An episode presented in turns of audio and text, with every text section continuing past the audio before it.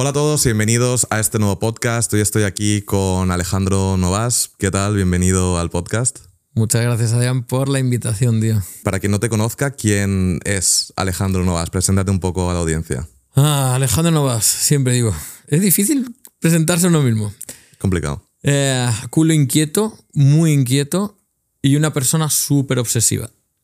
Que se puede considerar como algo malo o algo positivo, depende para qué. ¿no? Creo que la obsesión es lo que me ha permitido no solo conseguir cosas, sino mantenerme en ellas.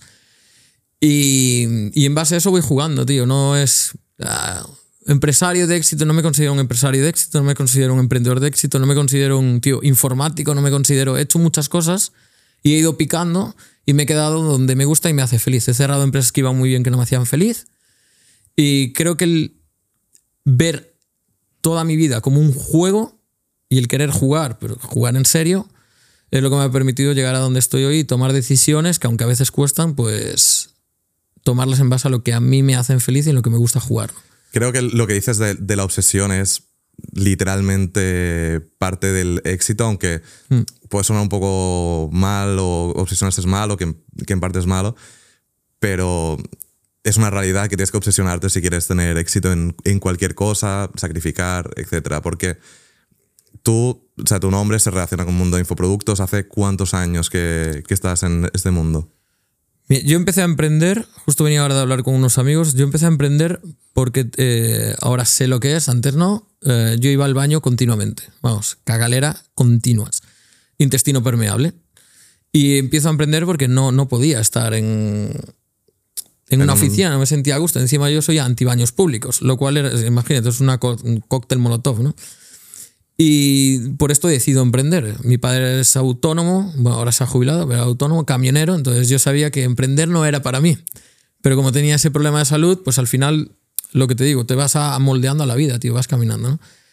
Y mm, empiezo por esto, 2013 empiezo, pero no en los infoproductos empiezo en una empresa más muy tecnológica, me voy a hacer prácticas eh, de ciclo superior, yo no quería ir a la universidad, lo tenía claro, tenía el ejemplo de mi hermana y era como, no quiero eso.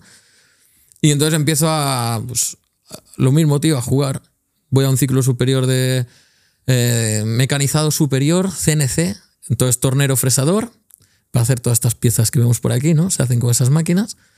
Veo que no me gusta para trabajar, hice uno de electrónica, no me gusta en sí, el ciclo lo dejo y empiezo uno de informática, administración en sistemas en red, que era para poner todos los sistemas wifi en edificios y demás. Me gusta, sigo y veo el mundo de Internet en una asignatura. Y es como, hoy esto me empieza a gustar, ¿no? Cojo las prácticas en vez de en una multinacional, que sería lo más inteligente para encontrar trabajo, y lo encuentro en. Eh, decido irme a un invernadero de empresas donde la empresa eran dos personas, que eran los dos jefes, dos empleados, ¿no? Eran dos.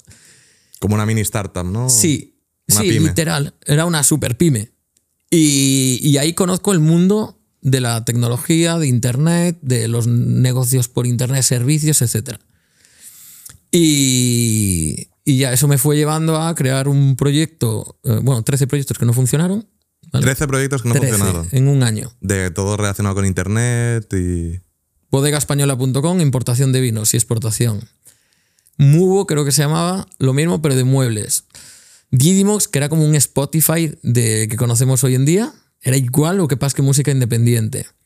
Y ninguno funcionaba porque no me ponía foco, no me obsesionaba con ello y nunca profundicé entonces en un tema. Entonces siempre se quedaba como a medias, ¿sabes? Y eso en un año. Ahí monté uh, Mundo Entrenamiento, que es como llegó a los infoproductos. Esto fue 2014 entonces ya, pues, 10 años, tío, cerca de 10 años vamos a cumplir. Entonces tú nunca quisiste trabajar para alguien. Un mes de nómina tengo, que la tengo guardada en casa de recuerdo. Entonces hiciste un mes de nómina y viste que no y empezaste a montar todos tus, tus, proyectos. Sí. Y montas Mundo Entrenamiento, que es como una academia de, para ponerte en forma, ¿no? Es, es un, algo que hoy no haría, por cómo está de competido el mercado. Era un mega nicho y sigue siendo, sigue viva esa empresa. La montamos, creo que, si no recuerdo mal, el 4 de agosto del 2014 Vienen dos personas a mi oficina, donde estaba yo con otros socios, porque creábamos webs, desarrollo web, que era lo que mejor nos iba de aquella. Hacíamos e-commerce y webs. Y las hacíamos muy rápido. No bonitas, pero rápidas y, eficaces, ¿no? Y entonces, como yo ya veía que esa empresa yo la tenía que dejar porque no iba a buen puerto, mi, uno, éramos tres socios, uno de mis socios se quería ir, era como, bueno, llegaron estas dos personas, Pablo y Bryce, y uno, ella era amigo mío en, en mi instituto, y dijo, oye, queremos hacer un proyecto de salud, un mega nicho para hablar de todo.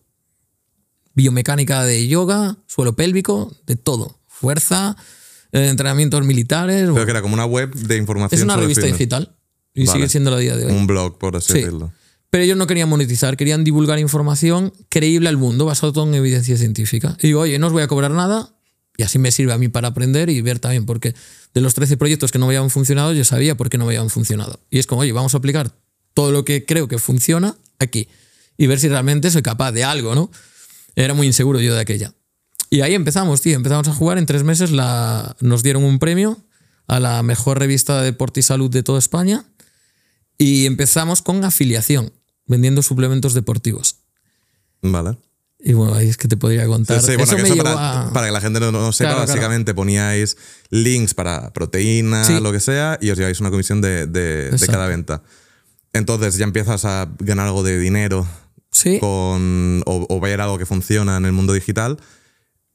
Y, y cómo decides decir, oye, voy a montar un infoproducto. Porque Pues, entiendo que el primer infoproducto que creas es para, para esto, ¿no? sí, fue un mundo de entrenamiento básico. Punto débil crea un punto fuerte, ¿no? De una debilidad sale una oportunidad. Por eso las crisis son tan buenas, por eso estamos en el mejor momento para emprender. Porque hay mucha crisis social, cultural y de todo.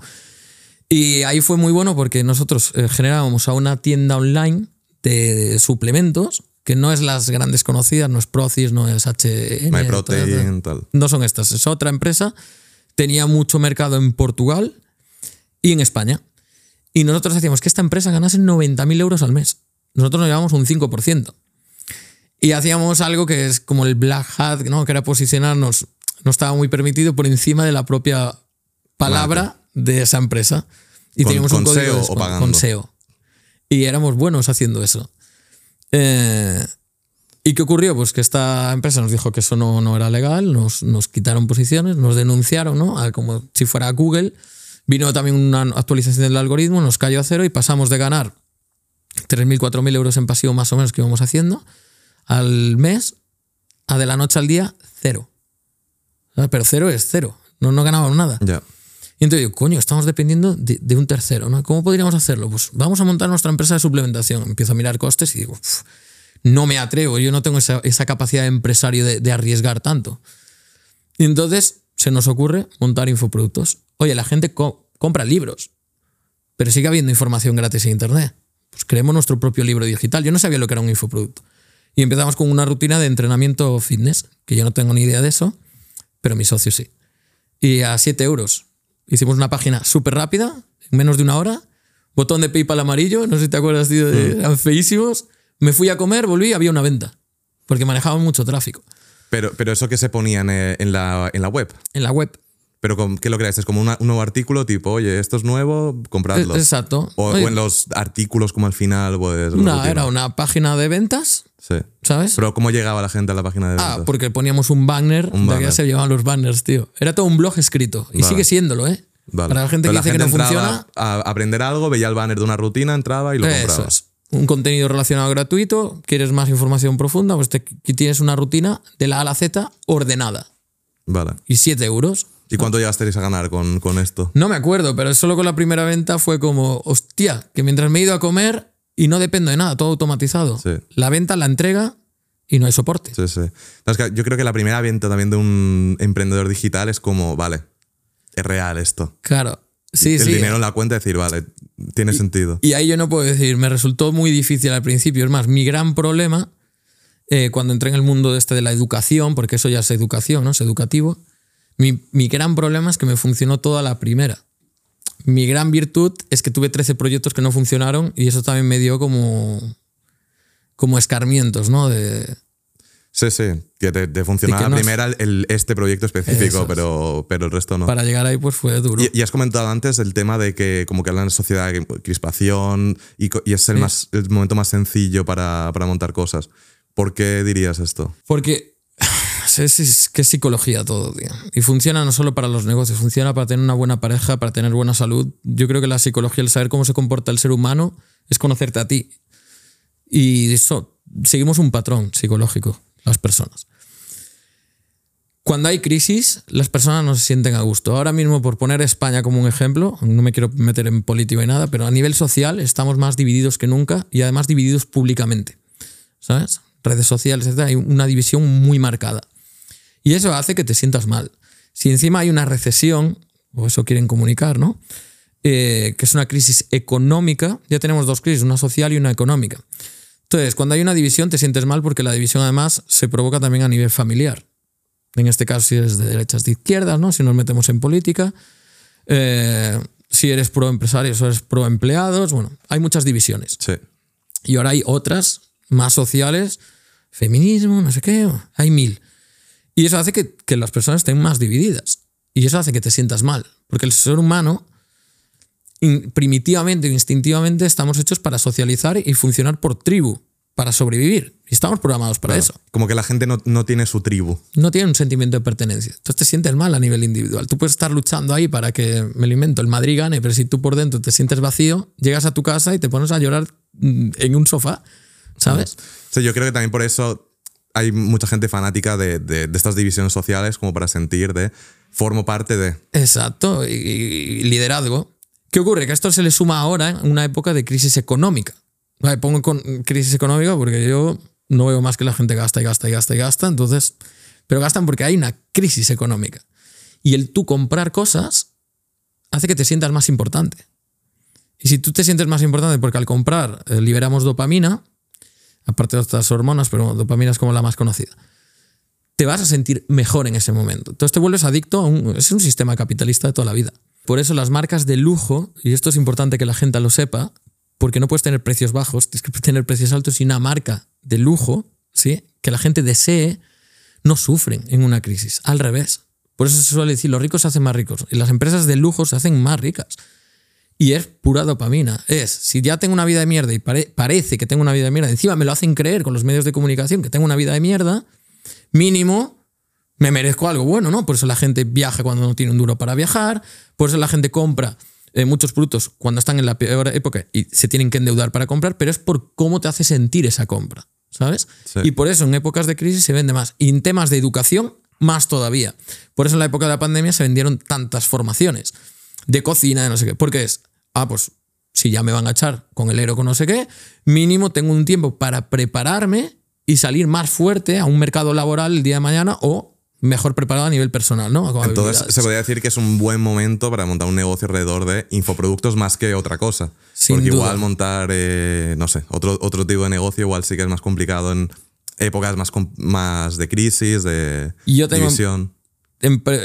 Te vengo con datos, tío. Yo tengo varias empresas de educación, ¿sí? Donde se venden, aparte de mentorías, masterminds, membresías, empresas de infoproductos de verdad. Porque hoy se habla mucho de infoproducto, pero no mucha gente tiene un curso. Infoproducto es curso. Tienes mentoría, ya no es infoproducto. Y yo tengo empresas de infoproductos, como la de salud. Tengo otra de espiritualidad. Y es que es el mejor año, sin duda. Que si tú hacer mucho marketing, se vende solo, O sea, mejor año para infoproductos en general. en general. En general. Sí. Porque tú empiezas en el mundo de infoproductos, por así decirlo, con, con este ebook. ¿Y cómo, o sea, cómo, vas evolucionando hasta el Alejandro Novas de ahora, que tiene un montón de empresas, un montón de infoproductos, mentorías, un montón de cosas? Yo creo, bueno, mundo de entrenamiento nos empieza a ir bien, genera dinero, nunca sacamos eh, dividendos hasta hacer realmente poco de la- del proyecto y Porque siempre reinvertíamos. Exacto. Pues tampoco nos hacía falta para vivir. Yo al final hacía servicios. Yo tenía una agencia de servicios, de desarrollo web, desarrollo de e-commerce, a nivel de hacer webs, no marketing. ¿Vale? Sí, sí, creaba- te pagaban, creabas la web Sí, y ya está. y yo con eso pues iba viviendo, me llegaba para mí. Me mudo a Madrid porque me caso con Yana, vivimos un año en, en mi casa con mis padres. No es el plan perfecto de una nueva pareja. Y entonces nos, nos queremos ir. Me voy a Madrid y claro, a mí no me llegaba para mantener a mí y a, y a Yana, ¿sabes? Y ella tiene que buscar trabajo, ella viene de Ucrania, entonces bueno, es más complicado. Y yo sigo, mm, me cojo un cliente, pues sigo de autónomo, consigo un cliente que me paga muy bien por servicio y ahí hago temas de desarrollo web, eh, desarrollo de apps, trabajando para hacer una migración tecnológica para la. Era en la finca, tío. Era de sistemas informáticos de, de Vodafone, no, ¿cómo se llama el, el banco? El Santander, coño. Santander. Y decir, el banco rojo. y entonces yo iba haciendo eso, ¿no? Tenía pues infoproductos por un lado con mundo de entrenamiento, pero que queríamos reinvertir y no, no sacábamos ese dinero. Porque vais sacando otros infoproductos y Sí, a la que visteis que funcionaba algo, ¿no? Claro, mundo de entrenamiento es qué artículos se lee más, qué contenido se lee más al mes. Sacamos un infoproducto de eso y no lo hacemos nosotros, lo hacían ya los redactores, ¿sabes? Claro, pero eran infoproductos escritos, eran Sí, sí, sí. ebooks. Ebooks, todo. Luego empezamos con clases de una a dos horas de pago. Vale. Y así multitud, es multicatálogo le llamo yo a ese tipo de empresa. ¿Sabes? Muchos embudos, multicatálogo a un precio muy bajo. Para que la gente luego diga que solo funciona el alto ticket. Es mentira. Sí. Es una gran mentira. Sí, porque yo lo que he visto en, en todos estos años de mundo de infoproductos, que es, es un mundo que, que me interesa, que sigo desde hace tiempo y he visto todo un cambio, ¿no? De- al principio de estos infoproductos, pues más low ticket, eh, ebooks, cosas así, hasta luego por los cursos de eh, 197, 297, Sí. luego eh, 997, luego ahora mm, ya high tickets de 2000, 2500, 1700. ¿Sabes? O sea, como, como que creo, creo que ha ido evolucionando y ahora sí que Sí, mucho. los infoproductos, la gran mayoría de la gente, al menos que veo yo, ya vende cursos de 1700, 1500. Ya el, el producto de 300 no, no lo veo tanto, al menos. Cae, por eso justo ahora, si entras en un buen mercado, yo tengo un negocio de espiritualidad y entré con un producto de 350 y en menos de seis meses lo vamos a llevar a un millón de euros. Y funcionamos a puro, de momento es casi pura publicidad, funciona muy bien Ya. y genera un buen retorno, o sea, Sí, los sí, márgenes son muy grandes. Pero es porque nadie está, casi nadie, no digo nadie, casi nadie está atacando ese, ese tipo de mercado. Tienes que entender que es que productos de alto ticket, productos de bajo ticket, medio ticket, no es por el precio. Tú tienes que tener una estrategia basada en el precio, basada en el destino, basada en el avatar, basa- vamos, basada en un negocio. Y yo no puedo utilizar mi mismo modelo de negocio que hago en Vivir tu Pasión, que en Mundo de Entrenamiento, que en Encuentros Espirituales, que en otras empresas que tengo. Porque no es lo mismo. Y si lo queremos aplicar exactamente de la misma forma, no va a funcionar, ¿sabes? No generaría tanta rentabilidad. Claro. Entonces es entender el mercado y a quién quieres vender. Ya está. Sí, pero que al final las bases, por así decirlo, que lo hablábamos antes, son las mismas a la hora de vender un infoproducto. Sí, sí, sí. Te cuesta tanto vender un producto a 47 euros como un producto a 25.000 que vendo yo, por ejemplo. Es que te, te cuesta exactamente el mismo esfuerzo. Sí. ¿Sabes? Obviamente va, va a haber diferentes tasas de conversión, pero es que yo incluso convierto más en Vivir tu Pasión un producto de 15.000, convertimos entre un 15% y un 20% en un lanzamiento, en un evento en concreto, durante tres días, que en el de encuentros espirituales a 350 euros convertimos el 1,17% de toda la base de datos.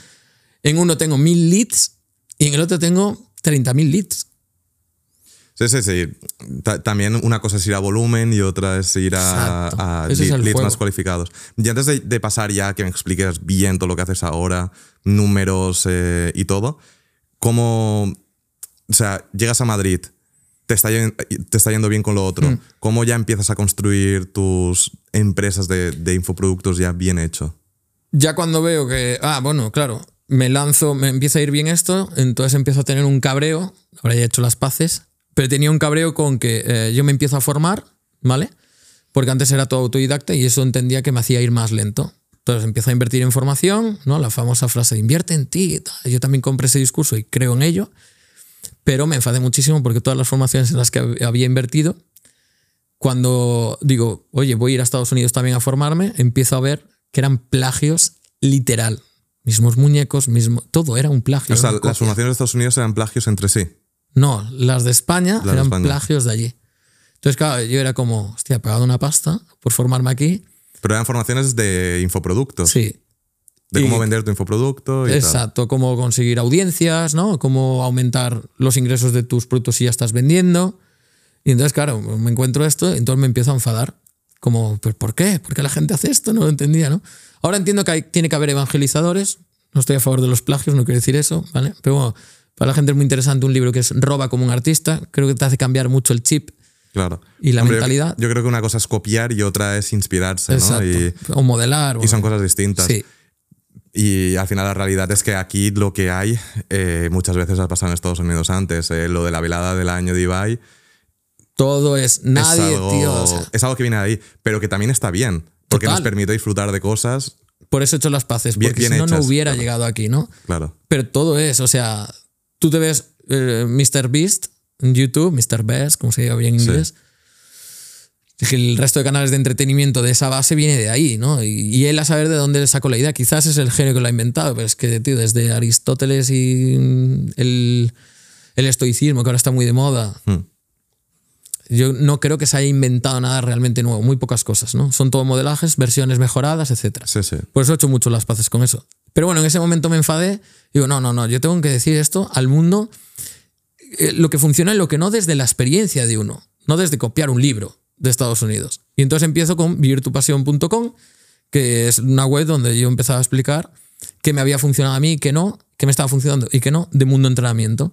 Porque a mí lo que me daba rabia ahí es, hay mucha gente haciendo dinero, enseñando a hacer dinero, ganan dinero, enseñando a hacer dinero, ganan dinero, y era como una rueda. Y digo, hostia, yo tengo un mundo de entrenamiento, puedo contarlo desde otra base, ¿no? Y así empecé. Y, y era un blog también, Vivir de tu Era un pasión, que explicabas tus... Mis La- vivencias en artículos, eh, oye, ¿qué me ha funcionado aquí? Mirar, este es el embudo de ventas Claro. que estoy haciendo, muy práctico, eso fue muy disruptivo. Y en el primer mes la gente me empezó a pedir eh, consultorías. Pero, pero la gente cómo te, te conocía, o sea, cómo llegaban a, a- a tu web. a ¿Por vivir tu SEO? pasión, también, por SEO y sobre todo hay grupos de Facebook. Vale. Sobre O todo. sea, tú escribías los artículos, los intentabas posicionar en Google y en grupos de Facebook decías, oye, que tengo Sí. esto, échale un vistazo a ver si te gusta Sí. y ya está. Yo era muy activo en grupos de Facebook, ayudaba mucho a la gente sin pedir nada a cambio, porque no me dedicaba a eso.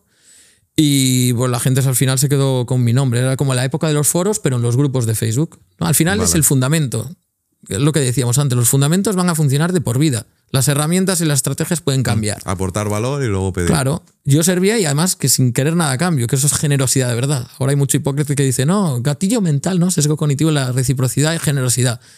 Ya, pero tú eres generoso esperando algo a cambio, no eres generoso. Ya. Eres un hipócrita. Que está bien, pero. No, no, la palabra generoso eh, no, No esperas nada no a es cambio. esa. Y entonces la gente me empezó a pedir de, eh, oye, véndeme. Y hostia, la gente me pide que le venda, esto es súper raro. Y entonces en Vivir tu Pasión empecé por consultorías y servicios, no por infoproductos. Vale. O sea, que te pagaban una hora de tu tiempo, 100 euros o 50 Mm. Sí, euros. justo, 97. 97 euros. Y tú te conectabas en una videollamada, les ayudabas y ya está. Ah, sí. Y luego servicios tipo, quiero crear mi, mi blog como tienes tú. Sí, Y se lo montabas. mi blog, mi landing y luego me especialicé en algo. Ahí en- encontré lo de, vale, no puedo tener el, el modelo de negocio de mundo entrenamiento, no lo puedo replicar porque ya habían pasado dos, tres años, esto avanza muy rápido. Y entendí que la gente creaba un posicionamiento en sus negocios con su marca personal o su marca empresarial si encontrabas un micronicho, ¿sabes?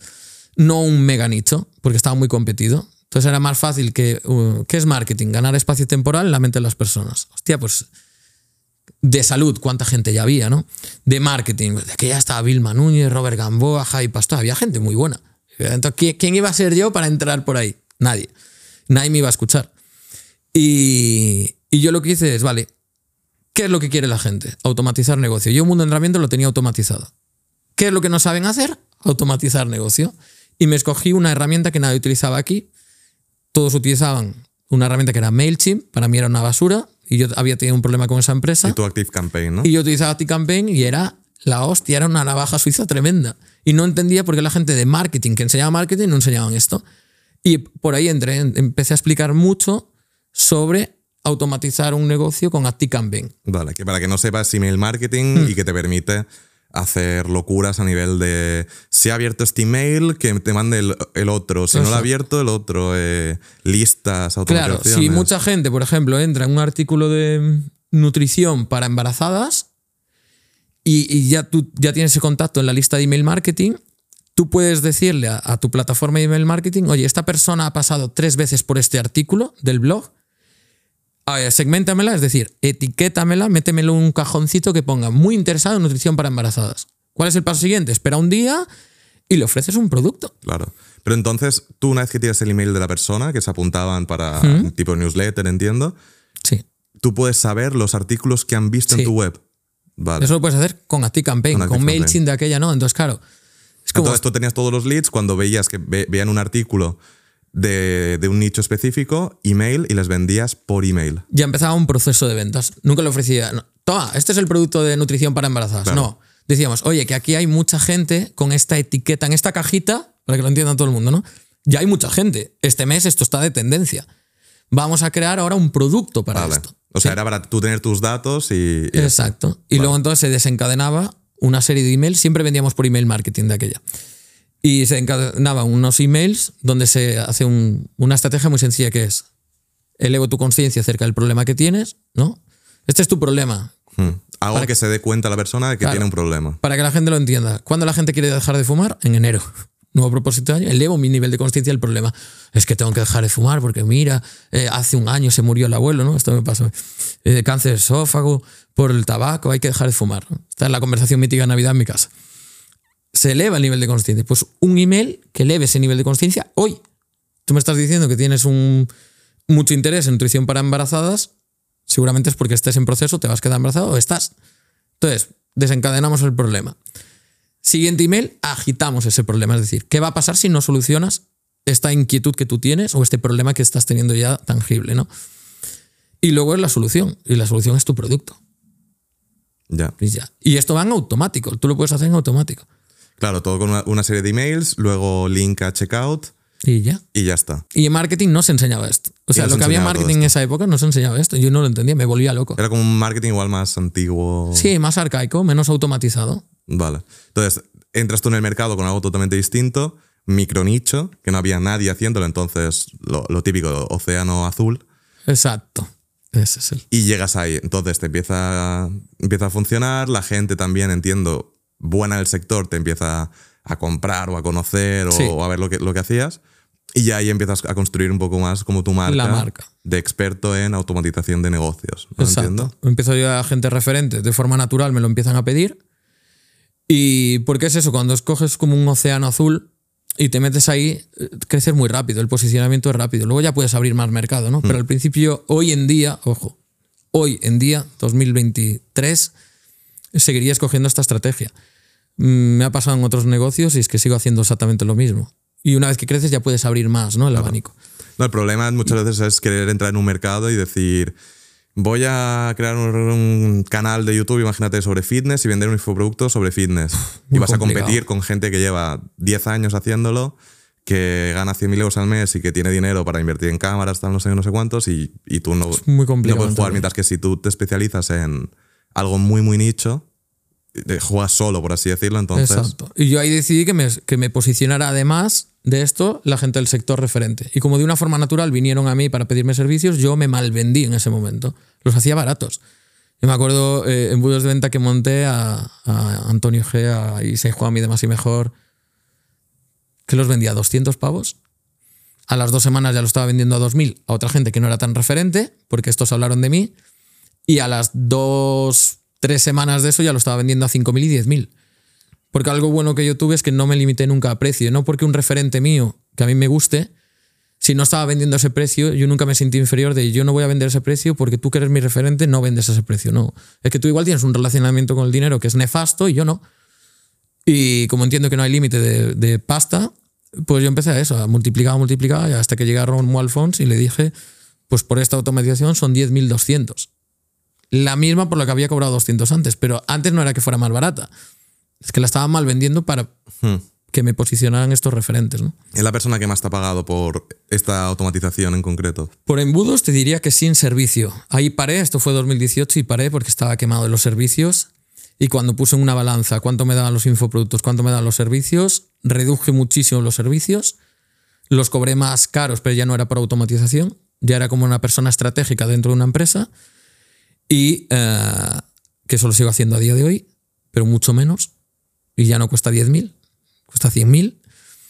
Y luego es el infoproducto, es cómo voy a llegar a mucha masa de gente y es lo que me va a dar libertad, porque yo emprendí para querer libertad. Yo Claro. no quiero ser esclavo de mi negocio, eso lo tengo clarísimo. Y ahí el, el infoproducto sí que era explicar esto, ¿no? Eso es. Entiendo ya juntando con eh, automatizar el negocio, cómo montarlo desde cero, cómo crear la landing, estrategias de marketing, neuromarketing, todo esto, ¿no? Empaquetado y ya. En Vivir tu Pasión decidí escoger totalmente, como tenía mundo de entrenamiento, una empresa multicatálogo, ¿vale? Que es muchos productos. eh, con esta estrategia que hemos dicho ahora. Sí. En vivir tu pasión es como, hostia, si hago esto me voy a morir. ¿Cómo atiendo yo esto? Y, y quería, un, quería una empresa donde no solo fuera infoproducto, información. Quería una empresa donde hubiera una transformación. Y en Vivir tu Pasión escogí ese modelo. Y ese modelo es menos productos. Empecé con muy pocos productos. Luego incluso los eliminé todos, me quedé con uno. Y, y empecé a ponerle foco a eso, transformación. Empecé por embudos de venta a enseñar esto. Y luego pues fui creciendo a más, lo que Con digo, más ¿no? productos, escalera de valor. Sí, más mega nicho. Y la escalera de valor la empecé a hacer al revés de todo el mundo. Me inspiré mucho en Tesla. Entonces empecé ya, quité todos mis productos. Esto fue en el 2018 ¿Y ahí cuánto, cuánto y estarías empecé por en, producto de alto ticket. en- en- en ese entonces cuando hiciste ya el cambio, por así decirlo? Pues mira, yo con servicios tengo por ahí la cuenta, pero ya estaba haciendo. Solo con servicios. Estaba haciendo medio millón, entre medio millón 750 mil euros, más o menos. Al año. Sí. No, había hecho con Ah, habías hecho en servicios, total. sí. En dos años y medio, tres. Vale, Aprox. vale. No más. Y ya con eso haces el cambio, empiezas eh, infoproducto. Como que, en- en- por lo que entiendo, ¿eh? haces como varias pruebas de varios infoproductos, ves que no, quitas Exacto. todo y empiezas a hacer la escala de valor, que para que no sepas como, pues, en los infoproductos siempre hay escala de valor, que es uno más barato, luego cuando te compran el más barato, vender uno un poquito más caro, más caro, más caro, más caro, hasta sky is the limit. Sí. Y tú lo hiciste al revés y empezaste creando Empecé el, así. el más caro. Empecé así y me di cuenta del gran error que hay. ¿Por qué me funcionaba en mundo de entrenamiento el multicatálogo? Porque había mucha audiencia orgánica, SEO. Nos encontraban en Google y ya está, ¿no? Y luego en las redes sociales es cierto que teníamos mucha también audiencia en mundo de entrenamiento. En Vivir tu Pasión nunca tuve mucha audiencia, porque era muy de nicho. Y entonces, claro, yo quería hacer, replicar el mismo modelo que Mundo de Entrenamiento, pero sin, multica- sin multicatálogo. Escalera de valor. Oye, pues la gente empieza por un ticket bajo para generar confianza, sube a un ticket medio y luego a un ticket alto, ¿no? Tres productos, por ejemplo. ¿Dónde estaba la cagada? Poca audiencia, nadie te llega al producto alto. Entonces yo digo, este no es el camino. Me cargué todo, 2018 en junio en concreto, me, cargo todos los productos, incluso uno de alto ticket que tengo, y lo dejo ya solo para, vamos, cumplir la entrega, ¿vale? Y empiezo un nuevo producto que es el que tengo hoy y es un altísimo ticket. Entonces era ¿Cuán- mi ¿Cuánto único... valía ese? De ese valía 12.800, no, 12.500 pago único, 12.800 pago a plazos. Ahí ya era mentoría y no me funcionó la venta bien, vendí cuatro plazas, bajé el precio en ese mismo lanzamiento a 7.500 para todo el mundo, vendí bastante más, hicimos las primeras seis cifras ansiadas que se suelen decir y, y era mi producto de entrada, o sea, no podías comprar otra cosa de vivir tu pasión que no fuera eso. Vale. Y ahí eh, era lo mismo, ¿no? Enseñar a montar tu, in- tu infoproducto y vivir al final de, de tu pasión. Sí. Y, ahí- y ahí ganas en un lanzamiento alrededor de, de 100.000 euros, ves que, que todo esto te funciona y empiezas a construir tu escala de valor, pero al revés, poniendo productos más baratos. Exacto. Yo me fui a la filosofía de. ah, y yo creo que hay tres, por meterlo aquí también, ¿no? Ah, hay, hay tres productos, el que elige este modelo. Como digo, hay otros y funcionan muy bien. Tienes que escoger tu modelo. El que escoge este modelo de escalera de valor o escalera de valor invertida, que a mí me gusta mucho más, porque coges mucho más posicionamiento, mucho más rápido. Si Tesla lo hizo así, pues por algo. Gastas menos energía, bueno, y demás, ¿no? Si, si haces esto, yo siempre digo que hay el plan, el plan de los 100 millones en el sistema educativo, inf- infoproducto, hacia programas de transformación, para mí se hace con tres productos. O sea, el Tres. plan de 100 millones para conseguir de 100 ganar millones, 100 millones, 100 millones de euros. con un sí, infoproducto. sí.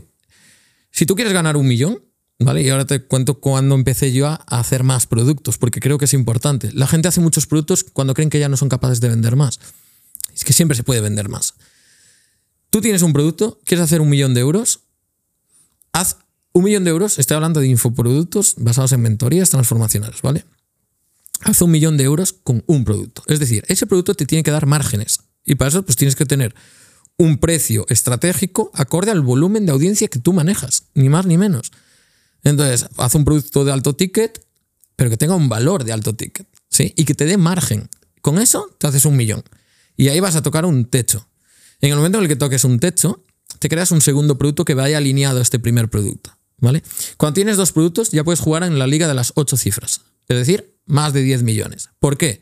Porque vas a, en el primer producto, llegar a punto cero, es decir, lo que invierto en publicidad, que me lo coma el propio producto. Invierto mil, me come mil euros, ¿sí? Invierto Claro. mil, O gano sea, mil. con, con- con crear un producto en el cual no vas a ganar dinero No ganas. porque todo lo que ganas lo inviertes en publicidad. Sí, para acelerar el proceso. Si quisieras hacer contenido como esto, pues voy a invertir en crear un contenido de calidad. O sea, a ti esto no te sale gratis, ¿no? No. Pues eh, inviertes en eso. ¿Para qué? Posicionarte más. ¿sí? Pero lo que queremos ahí es volumen de alumnos o volumen de clientes. Si alguien se lo quiere llevar al producto físico, también funcionaría, pero tienes que tener un producto estrella y luego otro y luego otro. ¿sí? Y eh, cuando tú haces el, en mi caso fue así, haces el millón, para empezar a multiplicar rápido, te creas un segundo producto, en mi caso fue un mastermind, y estos clientes de aquí van a querer algo más. Entonces, este producto de aquí se va a vender muy fácil porque ya generas confianza. Para no tener que hacer publicidad a este producto, hazlo a este. Y que, que quedes a cero en la cuenta de resultados. Y créeme que cuando quieres hacer eso, no es fácil. Quedar a cero en la cuenta de resultados del primer producto no es nada sencillo. Yo estoy intentándolo y no, no doy. No doy. Es Tienes que invertir mucho, ¿no? tengo que invertir mucho, pero a la persona adecuada, porque quemar dinero cualquiera sabe. Invertirlo de forma inteligente, no. Entonces, cuando te propones, quiero llegar, o sea, quiero quebrar ese producto, entre comillas, ¿no? Porque ahí estás ganando cero, no lo quiebras, es muy complicado. Y yo estoy en esa, en quiero quebrar el puto primer producto. Y como no lo conseguimos porque el margen era tan alto, bueno, nos ayudó a llegar a una facturación brutal. Y ahí nace ya el tercer producto y yo en vez de cre- crearlo más para arriba, lo creo por abajo, ¿vale? Y es más fácil llegar a cero, que es un producto de 1850. 1800 con impuestos incluidos. Vale. Eh, entonces, nuestro foco ahora es, porque cuando creas, cuando creas tres ya es el plan de los 100 millones, ¿sí? Porque la clave aquí ahora es pierde dinero en el primero, quiébralo, pierde dinero, va a haber tanto volumen que quieran el siguiente sin publicidad, no tienes que invertir ya publicidad, que te van a venir a este y luego a este, ¿no? O sea, cuando, cuando lanzas el, el más baratito de todos, ya en el segundo empiezas a ganar dinero. Exacto. Porque ya no, le, ya no inviertes en publicidad para Que eso. es el famoso lifetime value, pero bien hecho, porque ahora veo por ahí, tío, explicar lifetime value de una, de una manera que me, me crispa, es que me enfada, tío. Claro. Y entonces con el primer producto, literalmente pierdes dinero. Es que tienes que Tienes perder. que perder dinero. Para que haya más volumen del que tú podrías manejar invirtiendo lo normal Claro. en publicidad pensando Que- en ganar. Que esto al final lo, lo que permite es que no haya nadie que pueda competir contigo vendiendo ese infoproducto porque nadie quiere perder dinero y tú sí que estás dispuesto a hacerlo porque tienes todo lo detrás. Porque estás dispuesto a pagar más dinero por atraer un, un cliente a un nuevo. cliente. Que esto es algo que en el mundo tradicional está prohibido. Eh, sí, bueno. O, Eh, o en, en- en- en casos específicos está prohibido porque si no, eh, viene Zara, vende las camisetas por un euro durante Claro, un año, quiebra a todo el mundo y luego te las pone a, a 25. Pero sería bueno, como un poco esa estrategia, sí. pero con... hay una ley de precios, ¿no? Reguladores de mercado, pero sí que pueden hacer. Primar sí. ha hecho eso. Lo que pasa es que Primar no tiene para aumentar. En su, no tiene un producto de. Claro. que, claro, no tiene esa gama. Funciona en otro modelo de negocio, ¿no? más multicatálogo, Sí. como hago yo en Mundo de Entrenamiento. Pero que puedes hacer la misma historia. Lo que pasa es que necesitas un producto estrella. Yo esto donde lo aprendí fue en un bazar chino, tío. Yo en bazar chino, eh, los bazares chinos que funcionan realmente bien, ellos saben que tienen uno, dos, tres productos estrella. El resto son ganchos y tienen que perder dinero ahí. Que tienen que hacerlo. Entonces no es bajar el precio del producto, sino que invierto mucho en publicidad para, eh, o mucho en contenido, lo que sea, para coger todo lo que atraiga a un cliente, ¿sí? Y que este dinero, eh, este producto no me está dando dinero, pero me trae mucho cliente. ¿Entiendes? Sí, sí, sí, sí. Y No, ahora me los paso al siguiente sin publicidad o casi sin publicidad. Entonces ya estoy ganando mucho dinero. Y este ya es el que me genera un maximizador, se llama, de, de beneficio brutal. Es, es realmente la estrategia que también que, po- poniendo en perspectiva, que usa, por ejemplo, Iman Gatsi. Invierte un montón. de- ¿Sabes quién es seguro? Bueno, Sí, tío, tío, es que sabes qué pasa, que soy tan obsesivo de foco que no me meto en las redes. tío. bueno e- es un, uno de, de- de Reino Unido. sí, conozco, o sea, el nombre y tal, no lo sigo mucho, Vale. quiero decir, no. Pues él invierte muchísimo en lifestyle y en contenido. Y luego vende su infoproducto de forma más o menos orgánica. Y al final sería eso. Pierde dinero creando contenido porque seguramente se gaste más en crear contenido en YouTube de, de lo que le paga YouTube. Y luego tiene un montón de publicidad gratis al infoproducto y no tiene que invertir en, en, en ads. Pues- o muy, muy por poco. ejemplo, sí. Yo no sé si hacía servicios también, no tengo ni idea. Yo I- sé, quién es y No, sé no, su no. contenido, pero no sé su Son- modelo de negocio, ¿sabes? Infoproductos. El, este ejemplo que acabas de poner, MrBeast, tío. MrBeast gasta más en producir un vídeo de lo que le va a dar. ¿Pero por qué? Porque entiende esto, que mientras yo tenga volumen de uno a otro y él se lo lleva, a- a- lo aplica, pero en otro modelo de negocio, sé que voy a tener otras empresas que van a vender más, que van relacionadas a mi marca personal. Si yo soy capaz de tener más audiencia que tú en menos tiempo, de forma más rápida, soy el ganador de YouTube. Claro. ¿Sabes? Ent- Y ya está. Y es que es, es eso. El tío te Sí, hace contenidos que son muy bestias en 10 minutos con impactos que harían otra gente en una hora. Sí, sí, sí, sí. Y entonces, volviendo a vivir de, Sí. de tu pasión, son tres infoproductos y ya está. Exacto. Hoy tenemos. eh, además, soy muy creativo, como verás, para los nombres. eh, 2K, 10K, 100K. Y ahí no, no creábamos nada más. ¿Vale? Sigo teniendo el servicio estratégico uno a uno porque creo que es lo que me permite a mí seguir estando eh, en las tendencias en el mercado, en el campo de batalla. Pero es un producto muy caro porque no quiero tener a, a prácticamente nadie. Que es, una mentoría uno a uno. Sí, por tres días y luego hay un año de proceso que te beco con otros de mis programas para hacer mantenimiento, ¿no? El seguimiento, mantenimiento, etc. Pero en sí son tres días de trabajo. Vale. Y, y eso lo que me permite también es estar en, en otras industrias y saber qué se mueve, qué no, cuánto va adelantado el marketing frente a mm, infoproductos o mercado digital, membresías por Sí, comunidades. para ver qué es lo que hace la gente, sí, básicamente, ¿no? sí. Y, y con, con el producto, el primer producto que, que lanzaste, el más alto de la escala de valor, con ese hiciste tu primer millón. No, con- en- de aquella sí era el más alto, hoy en día obviamente no es el más alto. Pero con. Pero con- sí, ¿Cómo hiciste tu primer millón? ¿Con, con esto? Me quito todos los productos, lanzo de 10K, 7.000 y pico, porque nadie me lo compraba a 12.500, que era el precio que yo quería poner. En el segundo lanzamiento ya 12.500 se vende muy bien, hacemos medio millón. En el tercer lanzamiento hacemos un millón, solo con ese producto. En 2018, pues, hasta, pues cuenta, desde junio del 2018 hasta el 20 de enero del 2020, antes de la pandemia. Ta- también lo que es importante por- poner en perspectiva que en ese entonces, o sea, estos tickets eran una locura. O sea, yo, yo- yo me acuerdo de, de- de en ese entonces de verlo y decir, yo en ese entonces igual tendría, yo qué sé, 19 o 20 años, eh, y decir 10.000 euros o 7.000 euros por un infoproducto Pues que No había nadie que lo hiciera. Pues literalmente en mi caso no es que no los tengo, ¿sabes? Aunque Y quiera. los que hacían lo hacían en embudos ocultos, ¿no? Las famosas ahora VSLs que están tan de moda, vídeos cortos, para que no entienda que lleva una llamada y te venden. Eso antes se llevaba mucho. Eh, luego se perdió la moda, ahora se ha vuelto a crear. Eh, y la gente que vendía quizás estos precios, no había mucha gente.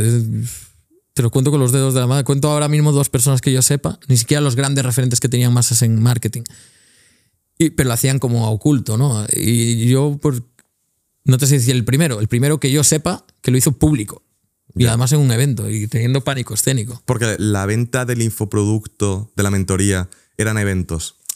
Las hacía también a llamadas y en eventos. En eventos. Sí. Porque cuéntame ahora lo- los proyectos que tienes, eh, por así decirlo, tienes Vivir de tu pasión, pero tienes otras empresas de formación en las que tú sales o, o no. No. sales. Por ejemplo, en Mundo Entrenamiento nunca he salido. Tengo mu- en- me pasó una anécdota el otro día. Mi nutricionista, que ahora me estoy poniendo muy en serio con la salud. Este ha sido mi año, ¿no? De la salud. Y mi nutricionista, eh, estábamos hablando, y justo en la pantalla tenía el blog abierto de Mundo Entrenamiento. Joder. Y entonces, bueno, me preguntan no sé qué y digo, sí, seguro que eso lo encuentras en Mundo Entrenamiento. Y dice, ah, ¿te gusta eh? la revista La Hostia? Sí, soy el- uno de los fundadores, ¿no? Y dice, ¿qué va? Claro, me vio mi cuerpo y dice, ¿qué va?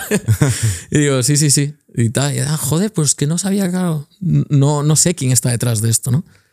Y tengo esa, donde no sale mi cara. Tengo otra de salud, de pérdida de grasa, no sale mi cara. Nunca he mencionado ni siquiera este proyecto públicamente. Eh, ahí soy socio inversor. Tengo otra que es encuentros espirituales, no sale nunca mi cara. ¿Y, y eso de qué es? De... Esta es de micronicho, aprender a canalizar, hablar con tus guías espirituales. Tengo una experta que es alumna, vi que era un buen negocio, vi que la chica valía. Eh, además es- fue trabajadora codo con codo con Amancio Ortega, o sea que yo aprendo mogollón a nivel de empresa. Y era como para mí era un win-win clarísimo. Y empecé ese proyecto cuando estaba, ella compró esta mentoría de 10K y en su primer año de no tener ni idea hizo entre 20 y 40 mil, no te sé decir exacta la cifra. Y yo quise invertir ahí, invertí, hicimos tres lanzamientos, fueron muy bien. no solo invertí, sino que le hice unos feedback a nivel estratégico. Y hicimos lo que había hecho en un año, lo hicimos en el primer lanzamiento, prácticamente. Y luego ya me metí, hicimos una SL. Firmamos una empresa. O sea, tú, tú lo que ves interesante de, de tus alumnos, igual inviertes Sí, y te. no solo si el negocio, sino la persona. La persona, claro. Sí, yo invierto en personas. Claro, claro. Tengo clarísimo. Claro. He visto un negocio de suelo pélvico generar un millón de euros en un año, que es para que las chicas, en concreto para las chicas, no se ven encima, ¿vale? Directamente para que la gente lo entienda. Un millón al año. Un millón ha hecho este año. Tengo otra alumna de suelo pélvico que no habrá hecho ni 15.000. Entonces, cuando yo veo esto, yo no creo en sectores, no creo en el negocio en sí. Creo en la persona que está detrás del negocio. Sí, sí, nada, literal. Literal. E invierto en eso. Literal. Y mm, luego, e- estos infoproductos eh, de, de estas otras academias, ¿cómo lleváis el tráfico? Con un poco de todo: anuncios, orgánico, blog, YouTube. Depende. Depende. Si eres bueno con atracción orgánica, ponle foco a eso. Yo siempre digo lo mismo. O sea, funcionamos por energía, tío. Somos pilas. Lo queráis crear o no, aquí ya lo digo a a casa, somos pilas. Tenemos una batería, por eso cuando estás cansado, estás cansado. Cuando te enamoras es como que esa energía se vuelve infinita, ¿no? Y te puedes medir esa energía. Pues hostia, eh, si yo tengo una batería del 100% y sé que cada decisión y cada esfuerzo, que encima no vea un resultado, genera una frustración, lo cual agota mucho más la batería, mierda, voy a trabajar muy poco para generar un pequeño resultado y que mi cerebro, como si fuera un enamoramiento, me dé más energía. ¿Sabes? Es trucar un poco el cerebro, tío. Es comportamiento humano, es psicología otra vez. Y, y entonces pruebas. Tienes que trabajar muy poco, no trabajar mucho. Trabaja poco para tener poca ganancia. No trabajar poco para tener mucha ganancia. Trabaja poco para tener una pequeña evidencia, ¿no? Y tener ese plus de energía de, hostia, quiero hacerlo. Para tener como ese loop positivo, por así Sí. decirlo. Son como pequeñas evidencias. Y entonces yo lo que hago es, eh, yo no, no tengo una metodología donde digo, solo puedes vender high ticket. Es que no creo en eso. Creo que es mentira. Creo que eso te lo dice el que te vende un curso para aprender a hacer high ticket. Claro. Entonces tiene No, que yo- hablar marketing del enemigo número uno, ¿no? Tiene que hablar mal del otro. Sí. No creo que las cosas no funcionen con contenido orgánico. No creo que las cosas no funcionen con publicidad. Creo que todo es. Testa. Mundo de entrenamientos, que funciona muchísimo mejor con contenido orgánico. No nada, o sea, estamos súper posicionados. Más de 40.000 visitas nuevas al día en orgánico. Entonces, eso funciona así. ¿Para qué me voy yo a meter ahora en temas de publicidad? ¿Lo hacemos? Sí. ¿Es nuestro foco? No. Un avatar, ¿no? Una persona a la que te quieras dirigir, como hace Ferrari. Un. Entonces, un público objetivo. Un producto. Un canal. Yo estoy en YouTube, sí, te lo decía ahora. 2024 es mi año de YouTube. Hasta ahora, no quiere decir que yo no esté en todas las redes, pero hasta ahora mi foco es Instagram. Mi foco hasta el 2020 fue el email marketing. Nada más. Republicaba en Instagram, republicaba en YouTube, funcionaba o no me funcionaba, me daba igual, es como plantar semillas. Sí, sí, como. ¿Sabes? Subirlo por subirlo y. y- y En esta, te cuento ahora un caso para- por lo que me preguntabas. Invertí en una, empresa de formación y membresía de Historia de España. Historia de España, digo, que está gratis en internet. 800 pavos de producto. Metes un euro, sacas 7. Entonces, ¿para qué vas a crear contenido? Oye, créalo de cortes, de no sé qué, para ir plantando esas semillas y cuando empieces a, querer meter foco en contenido para escalar, no empieces de cero. Pero no le pongas foco de si funcionan si no, sacar métricas. No. Meto un euro, saco 7. Voy a probar. Meto 1000, saco 7000. Meto 10.000, saco 70.000.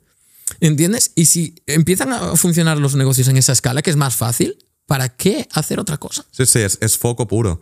Sí, si si esto me pasa a mí también muchas veces, la gente me dice, oye, ¿no deberías darle más caña a Instagram, que lo uso poco? Y digo, sí y no, porque yo, es eso, yo trabajo duro en, en YouTube, funciona, gano dinero, a la gente le gusta, crezco, que eso hace que, que, que- que la rueda siga y no tiene sentido eh, decir, "Oh, mira, como me está yendo muy bien en YouTube y en Instagram normalito porque no hago nada, voy a hacer menos en YouTube para que me vaya igual en los dos. Síndrome tiene del objeto sentido. brillante, tío. Ese es el gran mal del emprendedor. Diversifica a la gente muy rápido, tío. Yo cometí ese error. Y cuando me deshice de empresas que me, me iban bien, pero vi que era diversificar a una edad temprana, no porque sea joven, sino una edad temprana de madurez de empresa, del proyecto, me di cuenta de eso y digo, la gran cagada, ¿no? Es las famosas siete fuentes de ingresos que tienen los millonarios. Claro, joder, cuando le hace millonario uno y, y ya eso es como, ya no escala tan rápido, ¿vale? Puedo poner foco o recursos que pongan foco en otra cosa. Sí, sí. Yo, yo por ejemplo, te- tengo varias fuentes de ingresos, pero tengo una que es por el trabajo, que es, la, que es el 90%, y luego todo lo otro es totalmente pasivo. Que es lo que tiene sentido, pero no, no, no puedes despertarte, al menos cuando estás empezando, luego ya, y tener eh, tu empresa de esto, luego el otro, luego lo otro, porque es, al final es una competición. Total. Y si, imagínate, intentas competir conmigo en YouTube y tú estás eh, con YouTube y además con un infoproducto, además tienes una cafetería, una no sé qué, no sé cuántos, no me vas a ganar. Es imposible. Yo no le veo posibilidades ahí. Claro. Tienes que ser obsesionarte con algo. Y yo ahora, ¿por qué puedo obsesionarme con YouTube? Porque email marketing lleva delegado. Llevo sin escribir un email años. 2020. Creo que fue el último email que escribí. De venta. 2000, 2020 a 2023 que estamos, ¿no? Finales ya. Mi obsesión ha sido Instagram. No en audiencia, sino en que cada persona que venga sea, o sea, que convirtamos un montón. Mi, mi obsesión son los porcentajes de conversión. Lo hemos conseguido. Ya es delegable. Es muy delegable. Es que hasta no hace falta ni que salga mi cara en Instagram para vender. Eso es brutal. Sí. Entonces, ¿a quién le voy a delegar eso? A un copy. Hay unos procesos, lo delego. Ahora, ¿dónde puede estar mi foco? YouTube. No antes. Y ahora explica un poco como tu embudo para conseguir que la gente acabe entrando en, en tus productos. ¿Que es publicidad en Instagram para que te sigan, luego calientas y vendes o No. cómo es? Nosotros, publicidad a día de hoy es donde vamos a empezar porque hay que escalar ya. Yo siempre digo que un negocio que es, pues, esta diversificación, etcétera, es cuando tú ves que ya el, el negocio, el negocio te habla. ¿Cómo te habla el negocio? Números. ¿Sí? Entonces, el crecimiento ya no es tan grande a la velocidad que crecíamos antes. ¿Sí? Entonces, ya no es hacer más de lo mismo, intensificar en lo mismo. Tienes que abrir nuevas puertas, diversificas dentro del negocio. En este punto, nivel de captación. Nosotros hasta ahora prácticamente era todo el boca a boca y referencias. ¿Por qué? Pues, mm, en mis eventos soy muy polémico. En internet yo he sido muy polémico. Fui de los primeros infoproductores que se compró superdeportivos. Ahora ya está más de moda, por eso justo no lo muestro. Creo que cuando todo el mundo hace zig, tú haces tag, entonces te posicionas rápido porque destacas. Y esa ha sido la clave de, mi diferenciación sin hacer nada especial. Y eso atrajo a, un- a ciertas personas. No invertimos mucho en publicidad. O sea, nosotros el año pasado que habremos invertido en publicidad no llega a 100.000 euros, ni de coña. Hemos hecho millones. Ahora, quiero escalar esos millones, tengo que invertir más en publicidad, en impulsar mis contenidos. Si yo por alcance orgánico estoy teniendo, eh, ahora te hablo de vivir tu pasión, ¿sí? Ah, creo que estoy teniendo alcances de 12.000 en Reels con una audiencia de 49.000, creo, seguidores, más o menos, ¿sí? Y veo que no paso de ahí, ¿cómo voy a llegar a más gente? Haciendo más contenido, es que no va por ahí, porque yo ya he tocado el techo y sé lo que crezco con seguidores, no, no, no voy a crecer a donde yo quiero llegar en un año, si sigo así. Sí. Entonces tengo que acelerarlo. Y ahí vendrá eh, salir en podcasts como estos.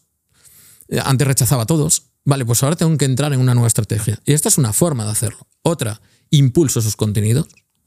Es decir, le digo a Instagram, toma mil pavos, impúlsame este contenido por cinco días. Y eso va a llegar a más gente. Y eso hace que la gente mm, se atraiga a tu perfil y luego ya por retargeting los invitas a eventos y ahí vendes, ¿no? Sí. O por historias. Nosotros vendemos muchísimo por historias. Una historia, una llamada a la acción, es decir, oye, si te interesa esto, mándame la palabra, que ahora está muy de moda también. Mándame la palabra E10K, que es mi programa. Y a partir de ahí generas una Proceso conversación y ya se lleva una persona. Pero también creo que algo guay de tu caso es que te siguen en Instagram 49.000 personas que has dicho Sí. ahora y, y facturas y ganas millones al año. Y, muchas veces parece que, los que más ganan en redes son los que más seguidores tienen cuando muchas veces no es el caso. No. Y, también creo que es una objeción que suele tener mucho la gente a la hora de decir, oye, quiero empezar a vender infoproductos, pero no tengo seguidores, ¿no? Cuando realmente no es Que no algo falta. necesario. Y luego, a, a día de hoy, para vender tus infoproductos, también utilizar los eventos, Sí. ¿no? ¿Y hacen, hace nada fue un evento o sí. me- equivoco? Infinity. Inf- Infinity, que esa es la el mastermind, Eh, Infinity es el evento de tres días. ¿vale? Que, que- que es algo extra a la escalera de valor. Exacto, es un... Yo es que ya no hablo de escalera valor. Si tuviera aquí una pizarra haría un ecosistema de productos, ¿no? Vale. Incluso ahora vendemos merchant, vendo camisetas de frases de la comunidad y se vende bien, y gorras. Entonces entra dentro de un Vale. ecosistema. O sea, de ya ha cambiado un poco el Para mí sí. Yo me he ido un poco del. Lo que explicaba de marketing, a mí, para vivir tu pasión, no era lo que mejor me funcionaba. Y yo desarrollé un sistema que es ecosistema de productos, que es como hace un Apple. Yo Vale. tampoco inventé nada nuevo, me, me baso en empresas que funcionan Sí, sí, y cómo aplico lo de lo tradicional a lo digital. Y, y cuéntame un poco el, cómo funcionan los eventos, porque lo hablábamos antes, que ahora no hay tantos, pero han habido y, y probablemente tú comentabas que, que habrán más. ¿Cuál es el negocio de los eventos? ¿Cómo funciona? A ver, Tu caso particular. En mi caso particular son eventos orientados a ventas. Yo lo digo antes incluso de que, de que vengas el evento. Yo digo, déjate la tarjeta de crédito en casa porque vas a querer comprar, entiérrala, tírala por el váter y vas a querer comprar y vas a correr para comprar porque es un producto muy bueno. O sea, la gente va al evento sabiendo que le, que que le van a vender. Sí. Además, nada más empezar el evento. Y yo lo hago así adrede, uno, porque es psicológico y generas también esa expectativa, ¿no? Eh, y esa polémica, también esa polaridad. Y dos, para decir, es un evento de ventas. Pero, Para que la gente ya vaya ahí claro, y que sepa que pensando es en para eso. eso. Claro, porque yo creo que también el problema es que si le dices evento de tal y luego le vendes, le vendes queda mal.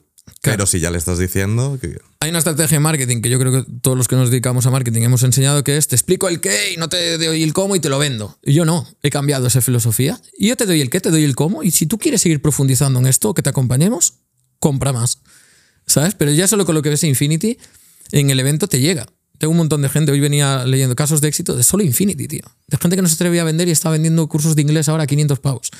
O clases, porque no quiere vender cursos, quiere vender clases, servicio clases que serían directo. en directo, como si estuviera yo aquí enseñando a ti, pero con una pantalla por medio digital. Vale, ¿Sí? vale. ¿Y cuánto vale una entrada a, Infinity? 20 euros. Yo lo que hice ahí es democratizar lo que otros venden por 3.000, como me enfadé de aquella, digo, os voy a democratizar entre 3 y 6 días al año, porque hago uno o dos eventos al año, eh, toda esta información y lo que veo que funcione lo que no de mis alumnos. Y no solo voy a dar yo, sino alumnos que están consiguiendo, como la de suelo pélvico, un millón. ¿Cómo llega una, una persona a un millón vendiendo a, a señoras al principio de 80 años, tío, por internet?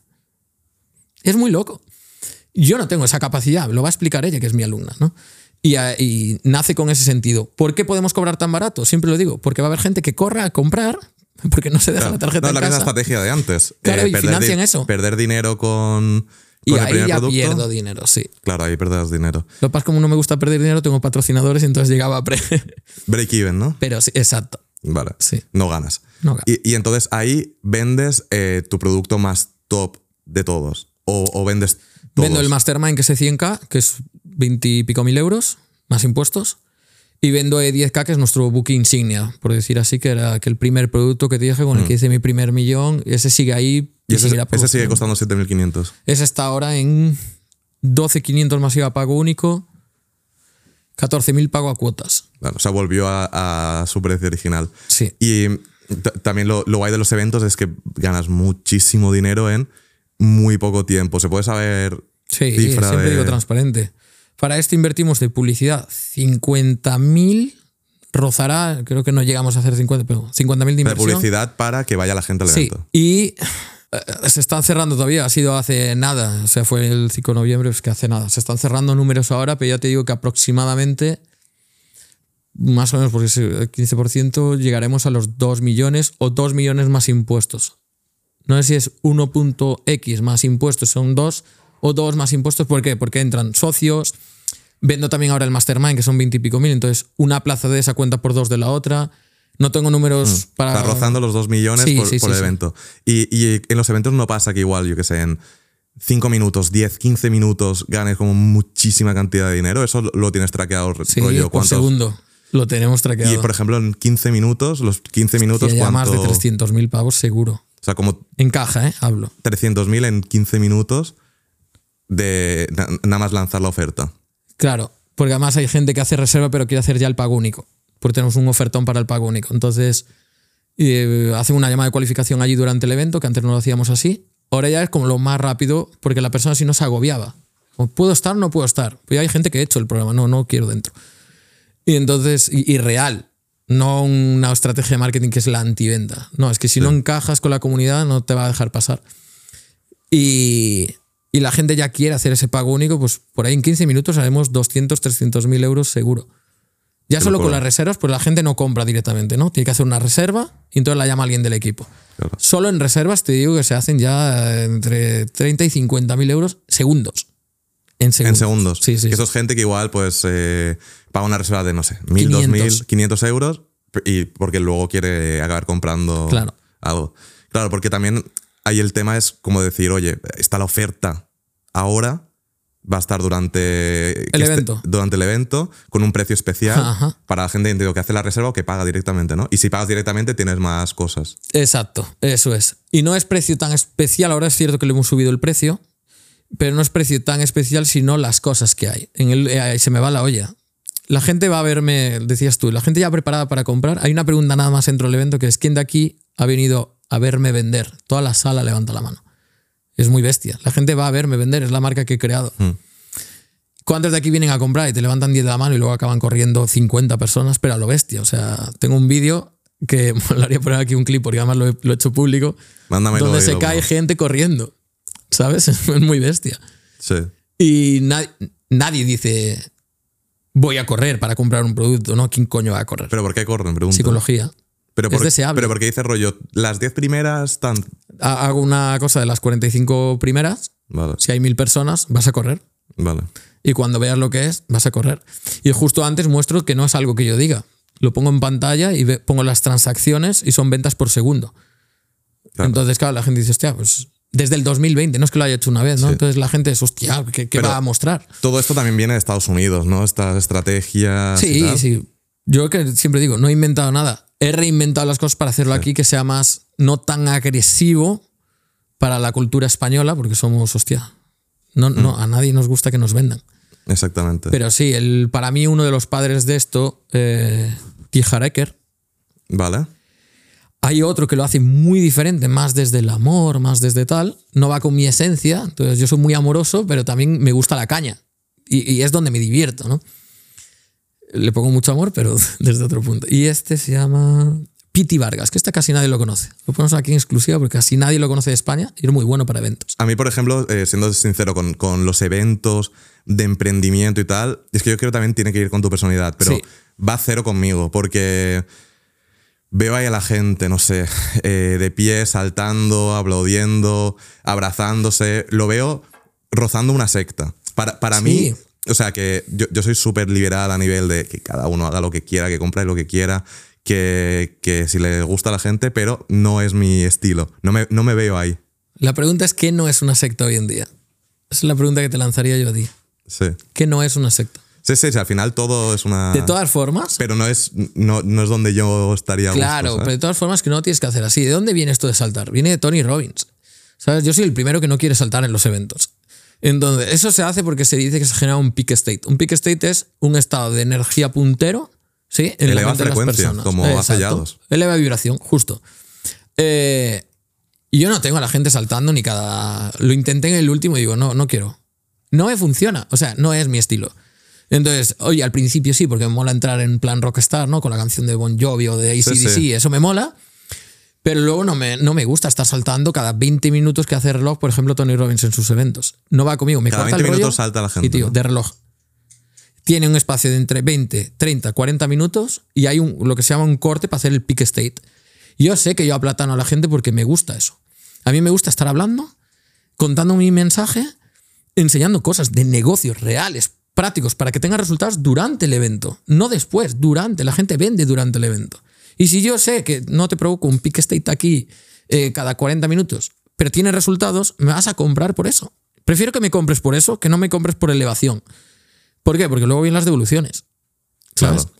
Que también es el problema de los infoproductos mal gestionados, devoluciones. Total. Más o menos lo que es sano, por si alguien sirve, si se quiere meter en ese sector, eh, es entre el 6 y 8%. Por encima de eso, tienes un problema con tu producto. Ya sea a nivel de 6 y entrega. 8%. Sí, entre el 6 y 8 es un rango de, bueno, es saludable. El 8 ya es como, mira bien lo que está pasando. Un 6 es como es lo normal, ¿no? No, es que ahora mismo, con tantos años de infoproductos, hay muchísima gente vendiendo infoproductos y hay gente haciéndolo bien y hay mucha haciéndolo mal y hay mucha haciéndolo muy, muy mal. Yo veo locuras. Y yo creo también ahora con el tema de los closes y tal, también hay un problema ahí, porque se mete cualquiera a ser closer eh, sin experiencia a vender y que le, y es gente que le da igual todo con tal de, de vender y que igual el closer te dice locuras que no son verdad Literal. y que el propio infoproductor no es consciente de eso y es su marca. Literal. Eso lo veo y luego, claro, las devoluciones. Literal, lo que acabas de decir es una triste realidad. Es gente que entra en esta industria porque sabe que se mueve mucho dinero. Es así, esto es una realidad. Y entran por dinero. Y cuando tú no lo tienes dentro de tu. no tienes una cultura de empresa, esto es vital para mí. Gente que sienta tus colores y sienta la misión de la empresa, la visión, ¿no? Es como si yo ahora empezase a- en una tienda de Apple y fuera un vendedor de Apple. Tengo que sentir los colores de la visión, la misión de Apple y tengo que sentirlo dentro. Y eso va a hacer que cuando venga un tío eh, que yo diga que este producto realmente tú no lo vas a disfrutar y no vas a sentirlo como tuyo, yo le diría, es que esto no es para ti, cómprate si quieres probar, no el ultra, píllate el pequeñito de todo.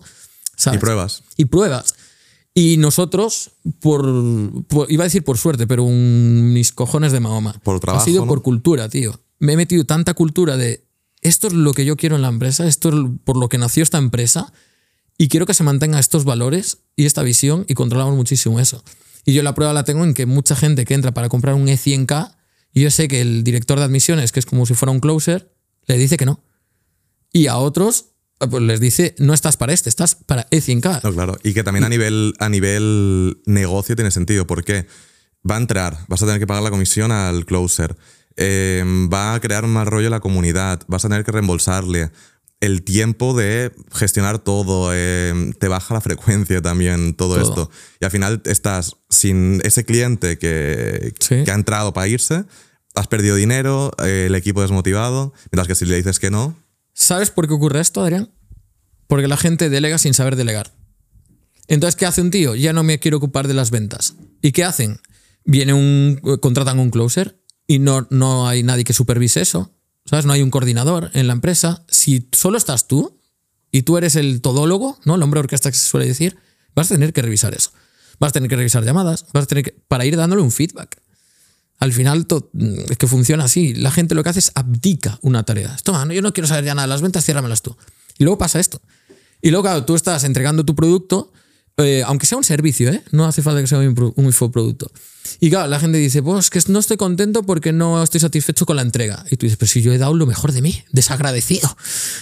Y no, el problema es que la otra persona vendió algo que no incluía Claro. o lo adornó demasiado son expectativas.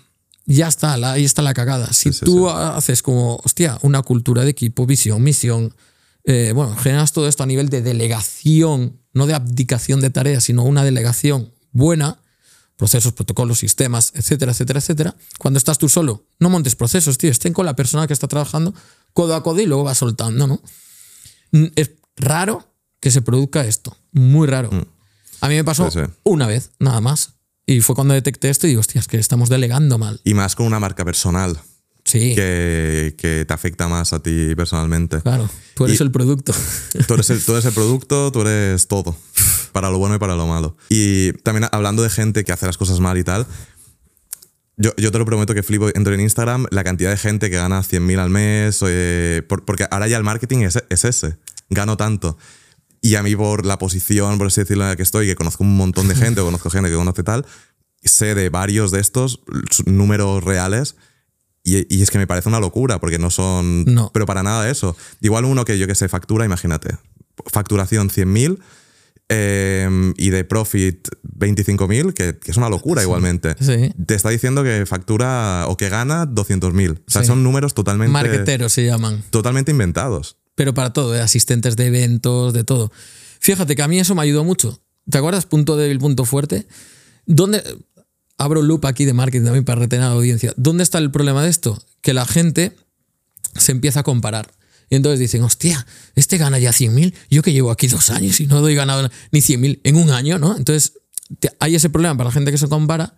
Los que somos un poco finos, que ya, hostia, llevamos mucho en este mercado, son números marqueteros. Entonces, ¿sabes a mí a qué me ayudó esto? Y ahora cierro el loop.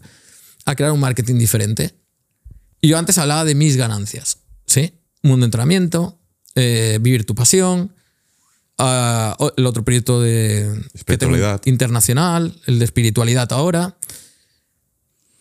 Y ahora ya casi no hablo de las ganancias de vivir tu pasión. Lo que hago es muestro capturas para generar un efecto arrastre de compra, pero no para mostrar lo que gano. Salvo el otro día para decir un poco, hostia, eh, cuidado con quién te formas, ¿no?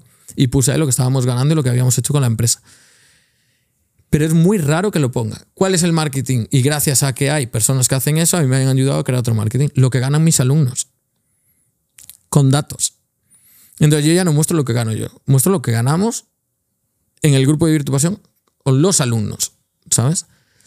Creo que ese es, si te dedicas a enseñar a ganar dinero, es el mejor marketing. Igual que si tú te dedicases a fitness, que has puesto antes el ejemplo, el, mejor. Yo no tendría un gimnasio aquí con un. ¿Cómo se llama? Una cristalera bonita. Tendría una cristalera bonita a la derecha para que se vea el interior y a la izquierda todos serían papeles del antes después. Feo, pero que convierte, ¿sabes? Sí, sí. No, al final mejor marketing son, son el clientes, literal. Sin duda. Sé que no te gusta hablar de lo que ganas tú, pero te lo tengo que preguntar. Si en un evento rozas los 2 millones eh, y te gastas 50.000, pongamos 1.900.000 en un evento, a nivel anual, a nivel 2023. 2023 la proyección es difícil porque creo que se va a disparar mucho. ¿Pero porque te queda alguna cosita? Es que vendemos de, hacemos ventas diarias. Tú puedes comprar el producto siempre que quieras, pero las mejores condiciones las tienes en los eventos, obviamente, ¿no? Eh, pero entiendo que hay gente que lo necesita ya. Y por eso hacemos ventas diarias hoy por hoy. Esto igual dentro de dos meses cambia, pero hoy por hoy tenemos esta estrategia. Entonces, el evento lo que te da es un pico de mucha autoridad, hay mucha energía, estás en boca de todos y eso genera atención. Y la atención es la moneda de cambio de hoy en día. Entonces, esto nos va a generar ventas colateralmente todos los días, probablemente hasta que, hasta que se cierre el año. Por eso la proyección es difícil de hacer. Pero probablemente este año en Vivir tu Pasión con 50, 60, 70, 80, 90, estoy calculando la inversión en publicidad. Vale. Con unos 140.000 euros de inversión en publicidad, 150, no más, habremos generado, probablemente nos acerquemos al, entre los 4 o 5 kilos, seguramente. Por ahí estaremos. Igual en el cierre, ¿vale? El número marquetero. Lo que acabo de decir yo es un número marquetero. ¿Por qué? ¿Cuánta gente realmente ha pagado? Entonces, yo te hablo del final de año, las ventas que, contabilizo, pero de esto hay mucho pago a plazos, ¿no? Cash collected, ¿no? Sería. Claro. Entonces, vamos a ponerlo sobre la mesa, porque así. ¿Cuánto dinero entrado al banco? Exacto. Una idea que se le ocurrió a Yana, mi mujer, fue crear algo que es locura, una locura de bonus para el pago único. Y tenemos la friolera cantidad de más del 50, entre el 55 y el 60% de pagos únicos. Entonces, pues de eso cuenta que en Cash Collected estará el 50-60%. Dos millones y medio, más o menos. Sí, eso está en liquidez seguro. Por esto digo que la proyección se irá más para arriba. Vale. Y, luego, dos, pongamos, dos millones y medio en este año facturado. Generado. Cash, líquido. Cash líquido, sin contar IVA y sin contar tal. Te gastas 100.000 en, en anuncios. 150, yo creo que estaremos por ahí, sí. Y luego a nivel equipo. ¿O, pues otros gastos? Sí, te, digo el margen neto directamente, porque no sé el margen neto. Venga. En equipo ahora, como estamos incluso contratando a un nivel rápido, no te sé decir en cuánto estamos de fijo. Además, metemos muchas variables con el equipo. Ahora, hemos vendido bien, o sea, ha salido un buen trabajo este mes. Se reparte, ¿no?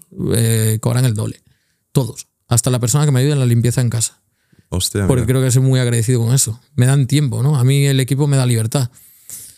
Cuanto más dinero ganas y lo haces bien, más libertad tienes. Yo por eso quiero equipo. Hay gente que no, que es al revés. Yo no quiero equipo porque creo que eso me da libertad. Cada uno lo tiene que gestionar a su manera. Pero eso yo creo que también es algo que, nos ha pasado a muchos emprendedores digitales que llevamos tiempo. Sí. Estaba ayer con, con, un amigo que también es infoproductor y tal. Y me decía lo mismo, que yo, yo no quiero equipo. Bueno, yo no quería equipo. Ah, vale. Y ahora quiere. Y ahora quiere, ¿no? Porque se ha dado cuenta de que. Y es jodido, ¿eh? Tener equipo. Pero volviendo al tema que nos reúne. Mira, yo empecé en esto, es que es brutal, tío. Los márgenes son brutales. Yo empecé con un 90% de margen neto a final de año. Y me creía el eh, pecho palomo, suele decir, ¿no? Soy muy malo para los refranes. Me di cuenta que estaba perdiendo dinero. Hasta que me lo hizo ver el dueño de Hotmart, hablando con él. Me dijo que lo saludable era tener un 30% neto en este tipo de industria. Claro, yo me estaba yendo por mucho y me dice, tu negocio te está hablando por números. Te está diciendo, dame de comer. Y entonces empecé a meterle inversión. Pero claro, no es gastar. Y ya te das cuenta de que es difícil, vuelvo a lo de antes, es difícil invertir el dinero bien en una empresa para que crezca.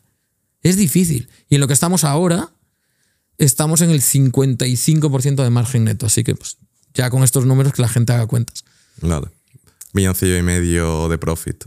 Mm, en cash collected sí, pero al final es Tirando más. para abajo. Sí. Y Porque el año pasado hicimos menos y ya hubo un punto largos de profit. sí, también lo bueno que, que tienes con todo esto es que tienes, entre comillas, asegurados una serie de pagos. Sí, además tenemos un poco sin pagos. Claro, porque es- esto igual la gente se lía, es básicamente yo te compro un producto que vale, pongamos, eh, 10.000 euros. Eh, tú has, tu empresa ha facturado 10.000 euros, pero realmente igual yo te lo pago a plazos en dos meses y, a- y ahora mismo te doy 5.000. Claro. ¿Sabes? O sea, has facturado 10.000, pero tienes 5.000 Sí. y te debo otros 5.000. Entonces, Exacto. que eso también hay mucha gente, volviendo a lo mismo de los info- infoproductos, que juega con eso. Que igual te dice, facturo 100.000 euros al mes de eso. Claro. Y luego tiene un 50% de Ah, impagos es y nunca acaba llegando el dinero. Por eso yo llamo el número marquetero. Sí, sí. ¿Sabes? Es que pero hasta que no en- entras un poco en este mundillo, Te caes en la trampa. caes en la trampa. Muy fácil. Caes en la trampa. Y nosotros intentamos ir, bueno, aquí creo que se ha visto todo lo contrario. Es, yo creo que la máxima transparencia hace que incluso la gente a nuestros productos entren con la, ma- la- la- perdón, la menor expectativa posible. Y esto hace que tengamos mucha gente contenta en ese sentido. Yo siempre digo, ¿es posible ganar dinero en Internet? Claro que es posible, es probable, no. Ahora, hazlo probable tú, pero que no es probable, es que es, es- es jodido. Claro. No, el tema de las expectativas, que es literal. Imagínate que te recomiendo ir a ver una peli. La nueva Sí. que han sacado de Zetangana, que la quiero ir a ver. Eh, te digo, es increíble, increíble, increíble, increíble. Vas, es increíble, pero dices, ¿qué tal? Bien, lo, más, lo que me esperaba. claro. Mientras que te digo, es una basura, no vayas y vas y te mola, dices, buah, buenísima. Claro. Yo siempre digo, la gente que tiene mucha expectativa, no miréis los trailers de las películas del cine. Te las joden todas, son las mejores escenas. El trailer es lo que más venden de una película. Sí, Entonces está hecho adrede para buscarte los puntos más álgidos. sí, sí. Ya has visto los mejores momentos de la peli. Ya sabes que la peli en sí no va a ser mejor que el trailer. No la veas. Si eres tío de expectativas, no lo veas. Sí. Va- vamos a salir un pelín de business y vamos a entrar un poco más en Alejandro Novas personal. Entrando por algo que seguro que a mucha gente le interesa. Eres fanático de los coches desde toda la vida. Tienes un montón de coches. Explícame un poco cómo, en qué punto decides empezar con, a coleccionar, porque me acuerdo hace años que los comprabas como inversión, pero que Sí, te acabaste no. dando cuenta de que no ¿Sí? era lo ideal. No sé dónde he visto eso, pero sí. Porque eso hace poco que me di cuenta, tío, y fue un choque. Yo es que creo muchísimo en la energía y cada vez eh, la gente piensa que estamos locos, los que queremos tanto a nivel espiritual, energía, pero me di cuenta que si estás diciendo cosas que tú no sientes, la vida te lo pone delante como para meterte un cortocircuito y que seas coherente, ¿no? Y una de las incoherencias últimas que yo he vivido en mi vida ha sido esa. Yo pensaba que compraba las cosas por inversión, pero claro, las disfrutaba como si no fueran una inversión, en este caso el tema de coches. Y eh, bueno, he tenido un montón de problemas con los coches hasta que empecé a comunicar que no, tío, es que me apetece gastarme el dinero, me lo merezco y punto. Claro. Y Porque ya. igual si comunicas que es una inversión y ya se te fastidia el motor y ya la inversión no te sale y, Claro. y estás diciendo una cosa que, que, Sí. que igual lo puede llegar a ser, pero ya tienes que estar pensando. Sí, igual no no, te excusar para que sea una inversión, lo que sea. Claro, no sé, tío, al final era como no, que no es mi rollo, ¿qué cojones va a ser inversión si los utilizo todos los días, les hago 10.000, 15.000 kilómetros en cuatro meses? No es una inversión, es un disfrute. Porque tú además, los coches que tienes sí que son coches. Yo, sinceramente, me gustan los coches, pero no soy Fanático, ¿no? de, Claro. de que me sé los modelos y tal. Al final estás en un mundo digital, dinero y pues te acaban gustando estas Sí. cosas, pero no, no sé los modelos. Pero tú tienes como ti- tienes un Ferrari, un Lambo, eh, un McLaren, pero que son un modelo exclusivo, Sí. ¿no? Pero no lo hago adrede, tío. Es porque me gustan las cosas. Yo creo que. Bueno, yo iba a decir a todo el mundo, no me gusta generalizar. A mucha gente le gustan las cosas exclusivas, a otros no. A mí me gustan las cosas exclusivas. Y en el mundo del motor, de los coches, me- las cosas exclusivas tienen un diseño especial, digámoslo así, ¿no? No es la versión de calle, es la versión más de circuito. Y a mí siempre me ha gustado el mundo de los rallies, del racing, todo esto. Y entonces las versiones especiales suelen ser limitadas. Entonces suelen ser unidades muy especiales. Y, por ejemplo, el Lamborghini, que es un Aventador SUV, son 600 en todo el mundo. El McLaren, que es un 765 LT, son 765 unidades en todo el mundo. El Ferrari, que es un pista, no sé cuántas, porque no viene la plaquita, pero ahí no, no me acuerdo cuántas habrán sacado, yo como 2.000 o por ahí, no lo sé, no te sé decir un número. Y ahora me pilló un GT3 RS de los nuevos, que también no está muy limitado, pero no es una serie limitada, pero son especiales. Y normalmente el valor son coches de inversión, que su valor va subiendo y mucho más que un piso. Aunque se te joda, a mí el Lamborghini se me quemó. Hoy mm, no le perdería dinero si lo vendiera.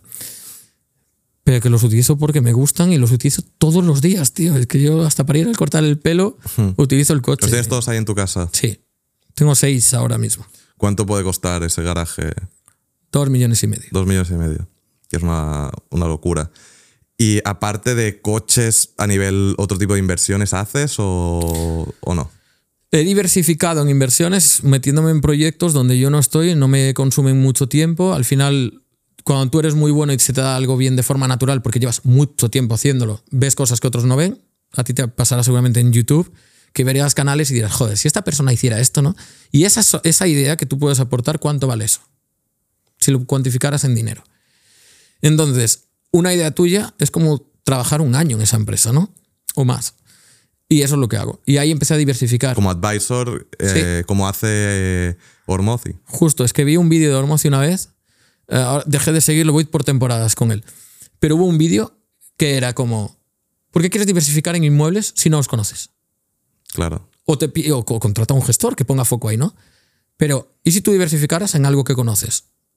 Y entonces empecé a diversificar en negocios online, pero en sectores diferentes. Si cae el del marketing, no caerá el de espiritualidad. Si cae el de espiritualidad, no caerá el de salud. Es una buena estrategia, pero ya no es pasivo al 100%. Pero mola, mola. No, pero tampoco le dedico horas, ¿eh? Sí. Y este ha generado un millón. Y a mí ahora en dividendos me ha generado como 200, cerca de 200. Entre 200 y 300 mil genera a final de año, que no quiero, quiero reinvertirlo, pero ha sido pasivo. Si te digo las horas que he invertido para generar ese dinero. Son pocas, ¿no? Mundo entrenamiento, le, ahora mismo también es cierto que mis socios le ponen mucho foco ahí. Yo tengo otra parte en esa empresa estar en cuatro o seis horas al mes de gestionar personas, al final es lo que estoy haciendo yo. Hay momentos en los que pongo más foco, otros menos, y en, en el de encuentros de espiritualidad, si cuantificamos las horas, no creo que le eche más de siete horas al mes. Mola, mola. Es algo Pero quiero invertir en otras cosas, ¿eh? consten apta. Me abro aquí a alguien que me quiera ayudar. Inmuebles es algo que me gusta porque me gusta y creo que es algo tangible que nunca he tocado. Me gusta. Y relojes me gusta, pero en España no me siento seguro para comprar relojes. Tengo casos de amigos que yo no quiero pasar por ahí. Al final, bueno, me he montado esa creencia, es algo que me limita, lo sé. Me da miedo. Y Bitcoin tengo, los cripto, que bien que están subiendo. sí, parece que están volviendo ahí. Pero meto como un juego, tío. Es algo donde si conocí un poquito, meto el dinero, no tengo miedo a perderlo, ¿sabes? Vale. Yo, yo, por ejemplo, con el tema de, invertir en, en, tu sector y tal, mola. Yo, yo incluso, yo qué sé, ahora mismo no, pero imagínate en un futuro que cojo a alguien de YouTube que me guste lo que hace y le digo, mira, pues firmamos un contrato a 5 o 10 años, me llevo un porcentaje de todo y te ayudo con todo. Te pongo en contacto con buenos editores, estrategia, título, miniatura, contactos con marcas mm. y te incluso te promociono yo, no sé. Podría ser un y, y podría diversificar, pero bueno, maybe en un tiempo. Y luego también eh, creo que, que, mola, después de todo lo, que hemos visto, que tienes un hijo. Sí. Que quieras que no, eso. Luego la gente dice que no tiene tiempo. Me cago en la puta, tío. Además de todo eso, ¿cómo, cómo viviste toda esa responsabilidad, además de todo lo que tienes? Yo no quería tener hijos porque creo que no estaba preparado para esa responsabilidad. De lo cargado que estaba a nivel empresarial y mi salud era una mierda. Entonces ya eh, creo que subconscientemente, ¿no? En el inconsciente era como la supervivencia, era ya bastante tienes contigo hmm. como para cuidar a un ser. Pero porque era una mierda tu salud por la alimentación y tal. Fue a costa de las empresas, lo tengo súper claro. alimentación, sedentarismo puro y duro, la gran epidemia del siglo XXI. Con 28 años no podía ni bajar las. Vivía en Madrid, no podía ni bajar las escaleras del metro. Real, ¿eh? Real. O sea, no podía doblar la, la rodilla, no, no, no me hacía el juego de rodilla y era un problema de cadera. Dejé de conducir los coches porque no lograba girar el volante a izquierda por el tensor. sí, bueno, no controlo mucho de, pero como tipo tendinitis o algo así, pero un tensor Yo de tampoco. Bueno, da igual. No movía el hombro, tío. Vale. Y mm, no podía ni lavar el coche, que es algo que me, que me agrada. Nada, no podía hacer juego de... Entonces, hostia, mi salud estaba... Intestino permeable cada vez más heavy, hasta que empecé a poner foco de salud en 2020, con la pandemia. El mundo se para, yo seguí haciendo mucho negocio, pero empecé a como tengo que tener otros focos, porque si no tienes, yo creo mucho en esto de la plenitud, la armonía, el equilibrio es más difícil de conseguir, la armonía creo que es sencillo si pones foco, volvemos a lo mismo. Y en el 2020 empiezo a ocuparme más de mí, a quererme yo. Y antes es que no me quería nada, tío. Y entonces digo, joder, si solo pongo foco en el negocio y en el dinero y en conseguir clientes satisfechos, con resultados, con no sé qué, con tal, si esto va bien, me siento pleno. Cuando algo va mal, me siento vacío. Claro, te validabas con el negocio. me validaba con lo que hacía, con el negocio en este caso, porque era lo único que hacía. Tenía un coche que casi no conducía, entonces no, no dedicaba tiempo a nada, ni amistades, nada, era pum, pum, pum, pum, pum. Y, y entonces cambio, el 2020, no sé, tío, me entra un chip del cambio, cambio por completo y empiezo a dedicar tiempo a otras áreas de mi vida. Salud, en este caso, en la relación también empecé a enfocar más. Y, y entonces, ¿qué ocurre? Es que, que esto vaya mal, porque a to- todos vamos subidas, bajadas. Eso es Sí, así, sí, ¿sabes? es Y los negocios son así, el Bitcoin es así. La inversión en los inmuebles también va así, es la economía. Y entonces somos seres emocionales. Pues aunque esto fuera un pico para abajo en el negocio, ya no me afectaba. Y hostia, pero si esto, ¿cómo no lo conocía antes? Si es que incluso es bueno para el negocio. Y empecé a quererme más, más espacio para mí, más espacio para mi familia, más espacio que permite eso, más espacio de responsabilidad. Y de repente pues, me apetecía tener un hijo. Y así fue, 2021, tiene ya dos años. 2021, creo que fue. Soy muy malo para las fechas, tío, Sí. está para la de casarme, ¿no? Y, con- y consigues compaginarlo todo Sí. bien, ¿no? Por Es eso no que- entiendo a la gente que dice que no tiene tiempo. Ya. Es que al final yo una cosa que me he dado cuenta que cuantas más cosas tienes que hacer, al final te, todo, todo cabe. Sí, es la mítica, pero es que es verdad. Prioridades. Yo por las mañanas, cuando me levanto, mm, no voy a decir, no miro el móvil. Sí, miro el móvil. Hay mañanas que sí, hay mañanas que no. Y. Pero lo que hago siempre, siempre es estar un rato con mi hijo. Y jugamos a los coches, le flipan también. Y, y y eso es lo que quiero hacer. Y ahora que me tengo que ir una semana, pues hoy contaba irme para verlo antes de irme a México, que tengo que viajar. Y, y bueno, para mí esto también era importante y digo, hostia, pues vamos a debutar otra vez en, ¿no? en salir en internet, habíamos hablado, digo, pues vamos a hacer un podcast bueno. Y era como, pues me quedo, y ahora ya me quedo y hasta el martes no vuelvo. Entonces, una semana sin verlo me, me, me, me toca los huevos, ¿no? Sí. Pero no me siento culpable, que esto es algo que le pasa a muchas madres. Lo conozco porque es mi avatar perfecto.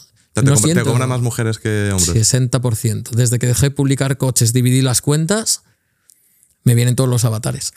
Flipas, ¿eh? Eh, Tuvimos a Jesús, Orozco que decía lo mismo. Y luego como que parece el, mensaje, ¿no? De eh, solo emprenden hombres, tal, no sé qué. Claro, no, y luego claro. ves... esto. 60%, tío. 60% mujeres. Brutal. Sí, sí, una locura. Y muy bien, tío. Y sí, que sí que lo compagino todo y además de buena gana. Y creo que desde ahí también le empecé a poner más amor a la vida. Tengo que decirlo. Mi mayor mentor en el amor es mi hijo.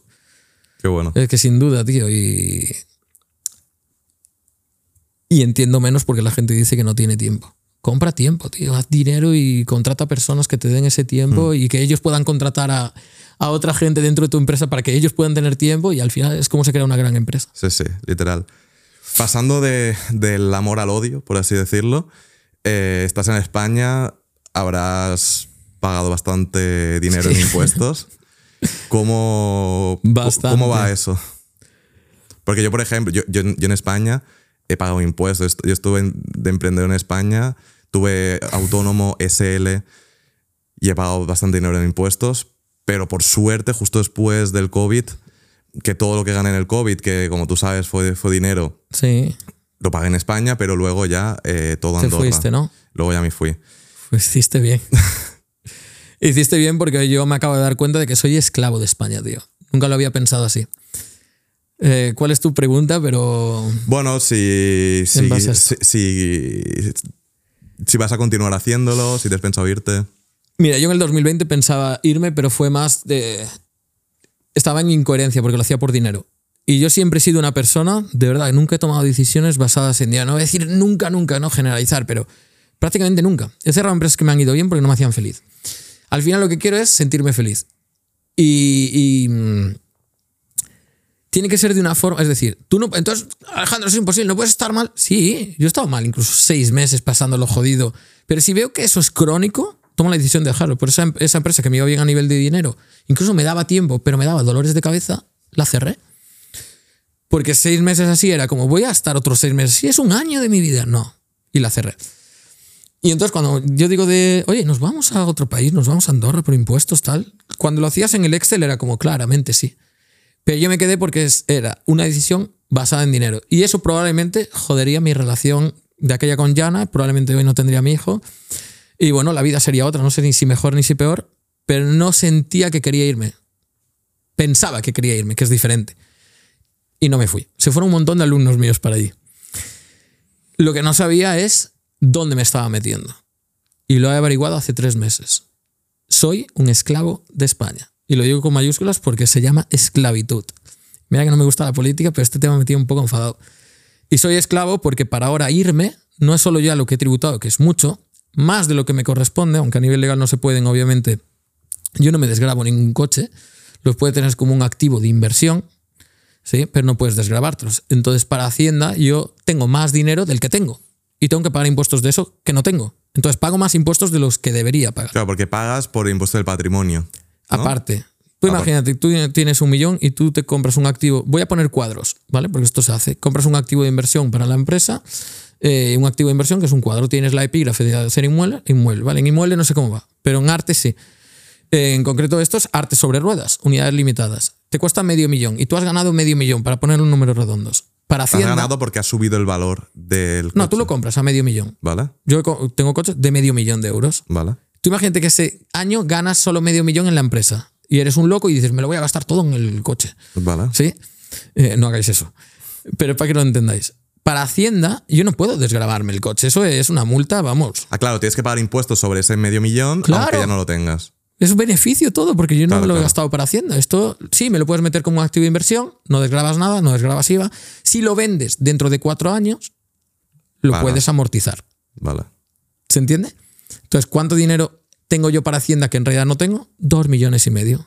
Pues de dos millones y medio, yo he pagado impuestos sin tener, para mí, en sentido justiciero, el por qué. ¿Sí? Entonces, he pagado impuestos, para mí, más de lo que debería. Mundo entrenamiento, un eh, infoproductos, ¿no?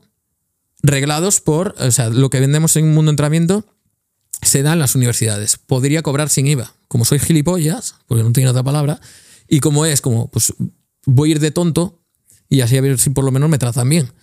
Pues nosotros cobramos el IVA y pagamos el IVA en esa empresa. ¿Sí? Nunca he querido como hacer la traquiñuela, nunca. Y ahora veo que soy un esclavo de España porque de todo lo que he tributado, que ya es más de lo que debería, ahora me piden por irme del país si me quiero ir una millonada, que se llama el exit tax, que ah, es una ley que salió en el 2015 que aunque tú tengas acciones, imagínate, yo tengo ahora acciones en una empresa que vale más de 4 millones de euros, más del 25% creo que es, ¿vale? Aunque yo no tenga el dinero, es la empresa. Si yo quiero dejar las empresas en España, el que se quiere ir soy yo, ¿sí? Da igual, eso es tu patrimonio, aunque no lo tengas en dinero líquido. Y tú imaginas, entonces tengo que sacar un millón para pagarte a ti el exit tax de las empresas, ¿no? me saco, tengo que pagar el 23% o el 27%, depende del tramo del dividendo que... Sí, de IRPF. Y luego pagarte a ti el exit tax. ¿Pero por qué? Pues si yo ya he pagado ese impuesto. Si yo te estoy pagando incluso por adelantado. Iba a decir aquí palabrotas. te estoy pagando por adelantado. Es que a mí no me entra en la cabeza. Lo tienen tan bien calculado, Adrián, que si tú haces cuentas, yo tengo otro amigo ahora que tiene un exit tax de decenas de millones. ¿Vale? Y es un tío multimillonario. La empresa le va súper bien. Pero el otro día hablando entre nosotros dice, lo tienen tan bien calculado, tío, y ahí es cuando digo, somos esclavos de España ya. Que no le vale la pena irse, ¿no? Que te quiebra la empresa. Si tú calculas los impuestos que tengo que pagar yo de este año, en junio, ¿no? Del año que viene, más lo que se hace eh, trimestral, a menos que seas una gran empresa, que son 6 millones de euros, para eso, coño, divide las empresas para no ser una cuenta grande y no tener que hacerlo mensualmente, ¿vale? Lo haces trimestral, más que es el adelanto y luego lo que tienes que pagar en junio, ¿sí?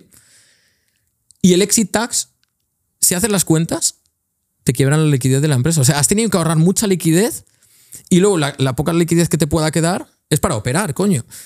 Entonces lo tienen perfecto para que yo ya no me pueda ir por las buenas. Qué locura. Pero bueno, que si el día de mañana yo tengo que quebrar la empresa como he invertido tanto en conocimiento, me hago un evento y lo recupero y lo haré en Andorra. Y entonces es perfecto. O sea, te pagaré por ser libre. Estoy haciendo las paces porque a mí no me gusta enfadarme y tal.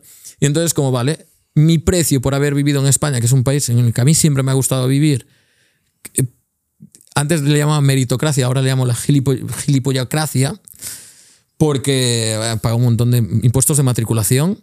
Flipas. El Exit Tax, que es el único país donde creo que está la Unión Europea. No sé si hay otros por ahí, pero bueno. En pillas. No tengo ni idea, pero no creo que muchos, ¿eh? Y estoy como. Vale, e, e, este es el precio que he pagado por querer vivir aquí. Este es el precio que he pagado por montar estructuras aquí, dar empleo, dar no sé qué. Y este es el precio de la libertad si me quiero ir. Pero que obligan a quebrar una empresa me parece muy heavy. Yo hablo de quebrar para que me entienda la gente por el, tema, ¿no? De cuando suman los impuestos más el impuesto del tax más tal. Te gastas todo por. Sí, prácticamente, hombre, si has ahorrado 20 millones y no tienes para. no necesitas operar y solo tienes que pagar un millón, pues no. Entonces, bueno, hay otras vías, ¿eh? Puedes salir por Europa para reducir el exit tax o fraccionarlo y Seguro que hay soluciones, pero bueno, el hecho es decidir tú qué es lo que quieres y una vez que sabes lo que quieres, pues ya decidir y, y operar a por ello. Y estoy en un punto en el que me quiero ir no por impuestos, sino por seguridad jurídica y por seguridad personal.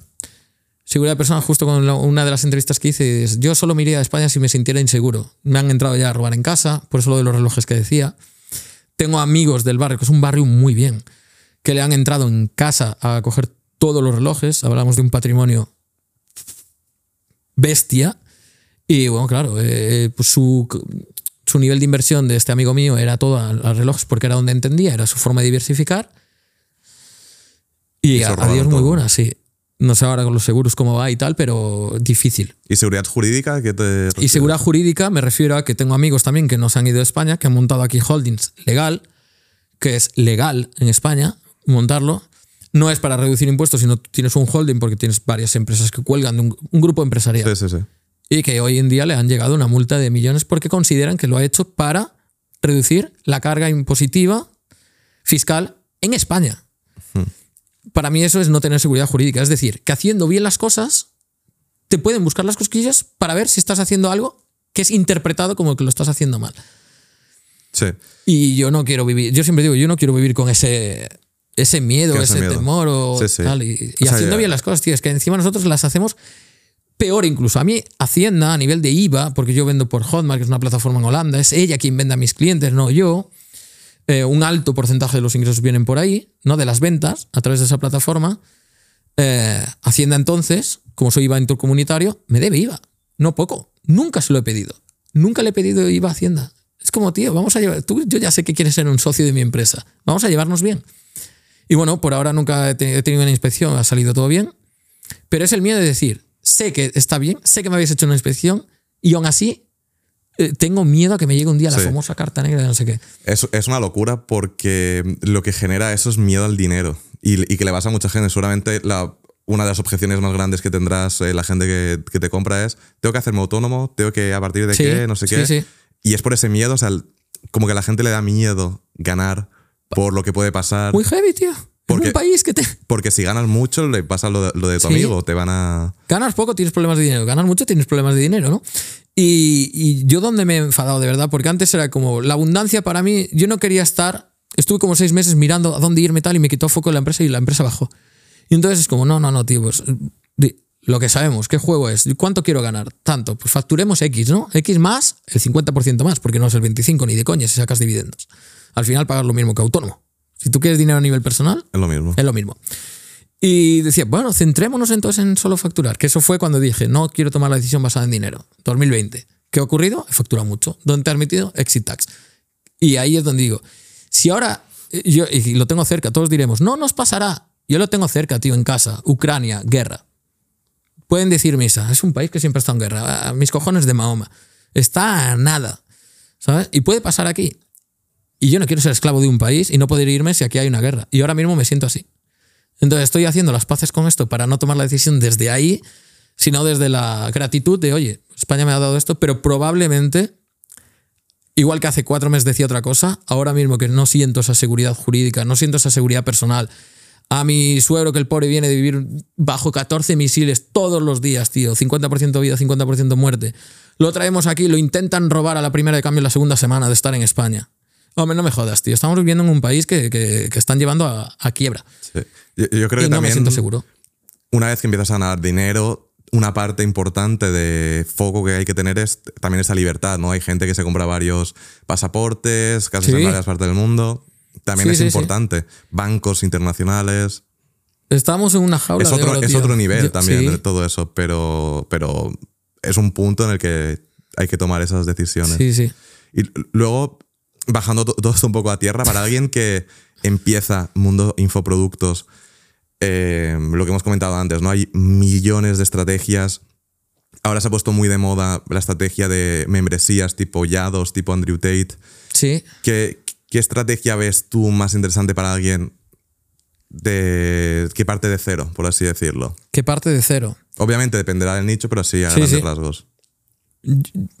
A mí una membresía me gusta el concepto membresía. No tiene que ser una membresía tipo Netflix, ¿vale? Es decir, que te pago al mes. Creo mucho los negocios, o sea, creo que un negocio son los negocios si tiene recurrencia. Si un cliente te puede recomprar o un producto o puedes ir comprando productos tuyos, el famoso lifetime value. No me centraría de primeras en empezar por ahí probablemente. Ahora, en una membresía, sí puedes empezar. es, la ma- forma más fácil de generar un lifetime value, ¿no? Que un cliente te recompre muchas veces. Y ahí es donde hay un negocio. Porque tú puedes eh, captar un cliente que te cueste, me lo invento, 100 euros ese cliente, o 20 si tu membresía cuesta 50 o 100 euros al mes, el primer mes no ganas dinero, en el segundo o el tercero ya empiezas a ganar dinero, ¿no? Es el lifetime value, en ese caso de tres meses, que es el ciclo de vida del cliente. ¿Por dónde yo empezaría? Testa. Testa un producto de alto ticket, primero. ¿Por qué? Porque te va a romper un montón de creencias. Pero me da igual que vendas bolsos. Métete en el mercado del lujo, inténtalo. Si vas por ahí, vas a tener lo más preciado de un negocio, que son márgenes fáciles. Un- ¿Sabes cuánto gana Ferrari por un coche? Son 75.000 euros netos. Fabrica 8.000 coches al, al año. Sí, sí, un buen margen. Entonces, métete en el alto ticket y luego vemos los números, es decir, cuánto de escalable es este negocio a largo plazo. Porque yo quiero crear negocios sólidos y esto es lo que re- recomendaría a cualquier persona, no buscar el pelotazo, porque desgasta mucho tener que ir de pelotazo en pelotazo. En base a eso se hacen números de cuánto escalable es. Lo que decía antes, meto uno, saco siete. Perfecto. ¿Meto 100, saco 700? ¿Meto 1000, saco 7000? ¿O meto 1000 y ya saco 3000 y ya se reduce la escala? ¿Sabes? meto 3.000 y ya saco 3.500, no tienes un negocio escalable por ahí. Así empiezan muchos de mis alumnos, los que se atreven. Encima a romper miedos de creencias, del precio, no sé qué, un montón de mierda que es lo que hace que no creas un negocio o que no hagas crecer un negocio. En el de espiritualidad, esta alumna que se llama Ángeles, de Encuentros Espirituales, empezó por ahí. En- eh, aprender a canalizar, 1.800 euros. O sea, Pero que son tickets altos, pero que tampoco son 10.000. No, exacto, un ticket alto para ese sector es alto. Vale. Eh, o de crianza, tengo de crianza educativa positiva ahora, esto de rollo Montessori más o menos, por ahí. Venden a 15.000 también. Venden a 2.000, 2.500. También a 50, 500, hay de todo. Entonces, Yo creo que, que también una cosa que, que- que le pasa a la gente que le, le gusta del mundo de infoproductos es qué, qué vendo o en qué soy bueno, ¿no? También sin. Que, que- que esto me pasa a veces, ¿no? Decir, oye, eh, no tengo experiencia, no tengo formación, ¿cómo gano dinero? Claro, Pues igual hay que trabajar eh, las dos cosas primero Claro. y luego total. vamos a por lo tercero. Pero claro, imagínate que una persona quiere vender un infoproducto y no sabe de nada. Hace un servicio, Un servicio. claro. Yo, por ejemplo, esta chica, canalización, ¿no? Para seguir y así también cerramos con la, la pregunta anterior. Eh, ella meditaba y luego se dio cuenta de que ella lograba contactos espirituales. ¿Te lo puedes creer o no? Pero si esa es una habilidad que tiene y dice, oye, yo podré enseñar esto a otros que, que no lo sabe, hazlo como servicio. Prueba con una persona. Y si ves que logra hacerlo, hostia, prueba con otra y pruebas con otra. Entonces ves un patrón haciendo servicios, encuentras un patrón de qué problemas tienen, cómo se les soluciona y creas una metodología de enseñanza. Ahí está la formación. Y yo no la haría antes, pero bueno, que hay gente que se mete ya a formación porque tiene una experiencia de vida, está perfecto. Sí. ¿Sí? Nosotros vimos, yo me di cuenta de que ese modelo para ella no era lo suficientemente escalable y la hacía esclava del negocio. Y ella siempre dijo que ella quería ser más libre. Ok, vámonos a un producto que se venda prácticamente en automático, aunque haga lanzamientos con webinars, que mucha gente dice que no funciona. Hacemos 100.000 euros a la semana con ese negocio. Es una barbaridad. Es una barbaridad, es solo con tráfico, publicidad pagada. Sí. No trabajamos casi el orgánico apenas. Y, y con ella fue, vale, esto no es lo suficientemente escalable porque hay que crear luego estructura muy rápido. Vamos a cambiar el modelo. Ya sabemos cómo funciona este ticket. Vamos a probar a 350 euros. Donde no hay que dar un soporte. La gente no pide un soporte por ese precio. Y, y funciona mejor, es más escalable. ¿Sabes? Entonces yo empezaría por un alto ticket por todas estas razones que dije, te rompe un montón de creencias, te prueba, va a generar más márgenes. A partir de ahí habría que mirar los números si es escalable o no. Y aquí ya nos meteríamos en cosas más avanzadas. ¿vale? Claro. Claro, sería hacer la prueba con, con grandes márgenes y luego ir jugando para ver si es, esca- Claro, porque los es grandes escalable. márgenes te permite reinvertir más fácil y luego ver qué es escalable. Si no logras vender a un alto ticket, ve bajando el precio. Si es que tiempo a subir y tiempo a bajar siempre hay. Claro. Y, es más fácil bajar que subir también. Siempre, siempre. Pero es que es fácil. Yo le puedo ahora decir, voy a probar a subir el precio de este vaso. Le voy a meter un regalo que es un, me lo invento, ¿eh? un Playmobil para los niños. Y en vez de ahora un euro, va a costar un euro cincuenta por el regalo. No es lo que cuesta el Playmobil, te lo vendo todo el pack por menos precio de lo que estaría por separado. ¿Sí? Hmm. Se vende. Perfecto, ya lo tienes. La prueba. Más valor añadido, más vale el vaso. El valor añadido puede ser a nivel copia, a nivel, vamos, mensajes, ¿no? Mm, Texto persuasivo, etcétera. El envoltorio que tú le das a la narrativa, la historia. Louis Vuitton cuesta mucho porque tiene una historia detrás. Sí, entre otras cosas, pero para que ir a la Sí, base. sí, sí. No funciona. Quítale el Playmobil y vuelves al precio original. Es que es fácil. Subir precios y bajar precios es fácil. Yo he subido y bajado el precio de mis productos. Pero tiene que Nunca tener se sentido. Claro. Lo que no puedes hacer es vender lo mismo exactamente por precios distintos. No, porque hay- entonces la gente se enfada. A menos que estés en el mundo de los vasos, que es físico, teles y tal, se hace. Mediamar juega con esto muchísimo. Y prueban precios de mercado. Sí. Y, y eso tú lo puedes renovar. Es decir, ah, has comprado esto por tres meses, quiero aumentar el lifetime value, ¿no? Lo que decíamos, aumentar el ciclo de compra de mi cliente. Renueva. ¿Y por qué va a renovar? ¿Por verse el curso otra vez? No. La gente que no ha logrado el resultado volverá por el curso y la gente que sí ha logrado el resultado se quedará por la comunidad. Entonces vendes otra cosa. ¿Sabes? O sea, tú dirías que los infoproductos que no sean de por vida, que duren tres meses, por ejemplo, O un año, pero que sean renovables. porque son renovables. Entonces todo lo vuelves una membresía. Claro. Entonces hay mucha gente que lo, lo paga dos veces, por así decirlo, Sí, tres. Para verlo más tiempo o por el acceso a la comunidad. Exacto. Y luego también otra cosa que estaba preguntando la gente es tema del tráfico. Tengo, soy bueno en algo. Vendo un high ticket, por así decirlo, de 1.500 euros para, para empezar. O 2.000 o lo que sea. Vale. ¿Cómo consigo ese tráfico? ¿Anuncios, orgánico? Una persona pri- principiante. Para principiante, hoy en día hacer publicidad es muy fácil. Hasta el botón de promocionar, que eh, la, la- la chica que trabaja en mi empresa me mataría ahora. Pero A los tráficos no les gusta. no les- pero empieza por ahí. Y- y, o sea que solo necesitas audiencia, entonces llegas a audiencia e impulsa un post. Yo ahora tengo una cuenta, ¿no? De coche solo. No vas colector. Me metería, impulsaría una foto que, que ha funcionado muy bien, o un vídeo, un reels o lo que sea, para generar más audiencia. O un vídeo de sígueme si te gustan las cosas de coches, con contenido algo más chulo, ¿no? Eh, por ejemplo, eso. ¿Sabías que el, los Lamborghini Aventador SV se tienen casi ya desde el 2016, 2014, no sé ni qué edad. El primer Aventador se creó en el 2010. de la- yo Sí, sé, un dato contenido. curioso. Sígueme si quieres mm, saber más de coches y te gusta esta cultura.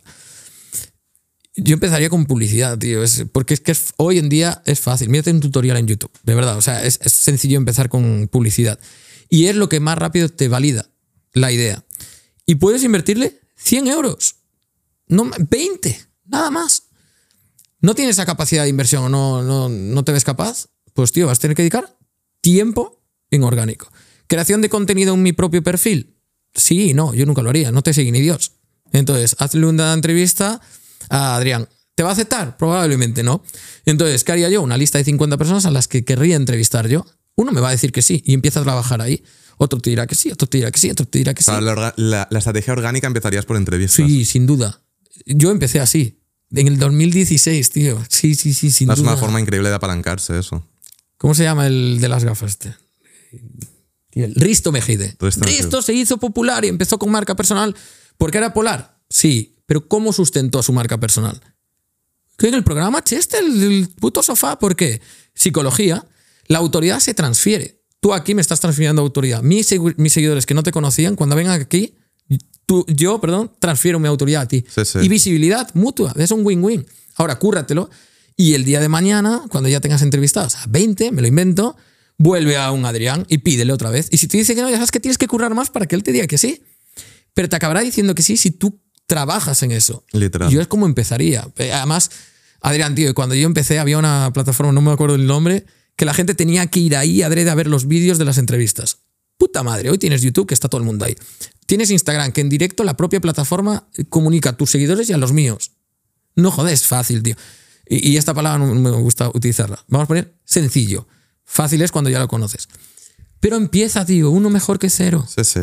No, es eh, fácil igual la palabra, pero lo, ha- lo ha hecho, lo han hecho miles de Muy personas. sencillo, tío.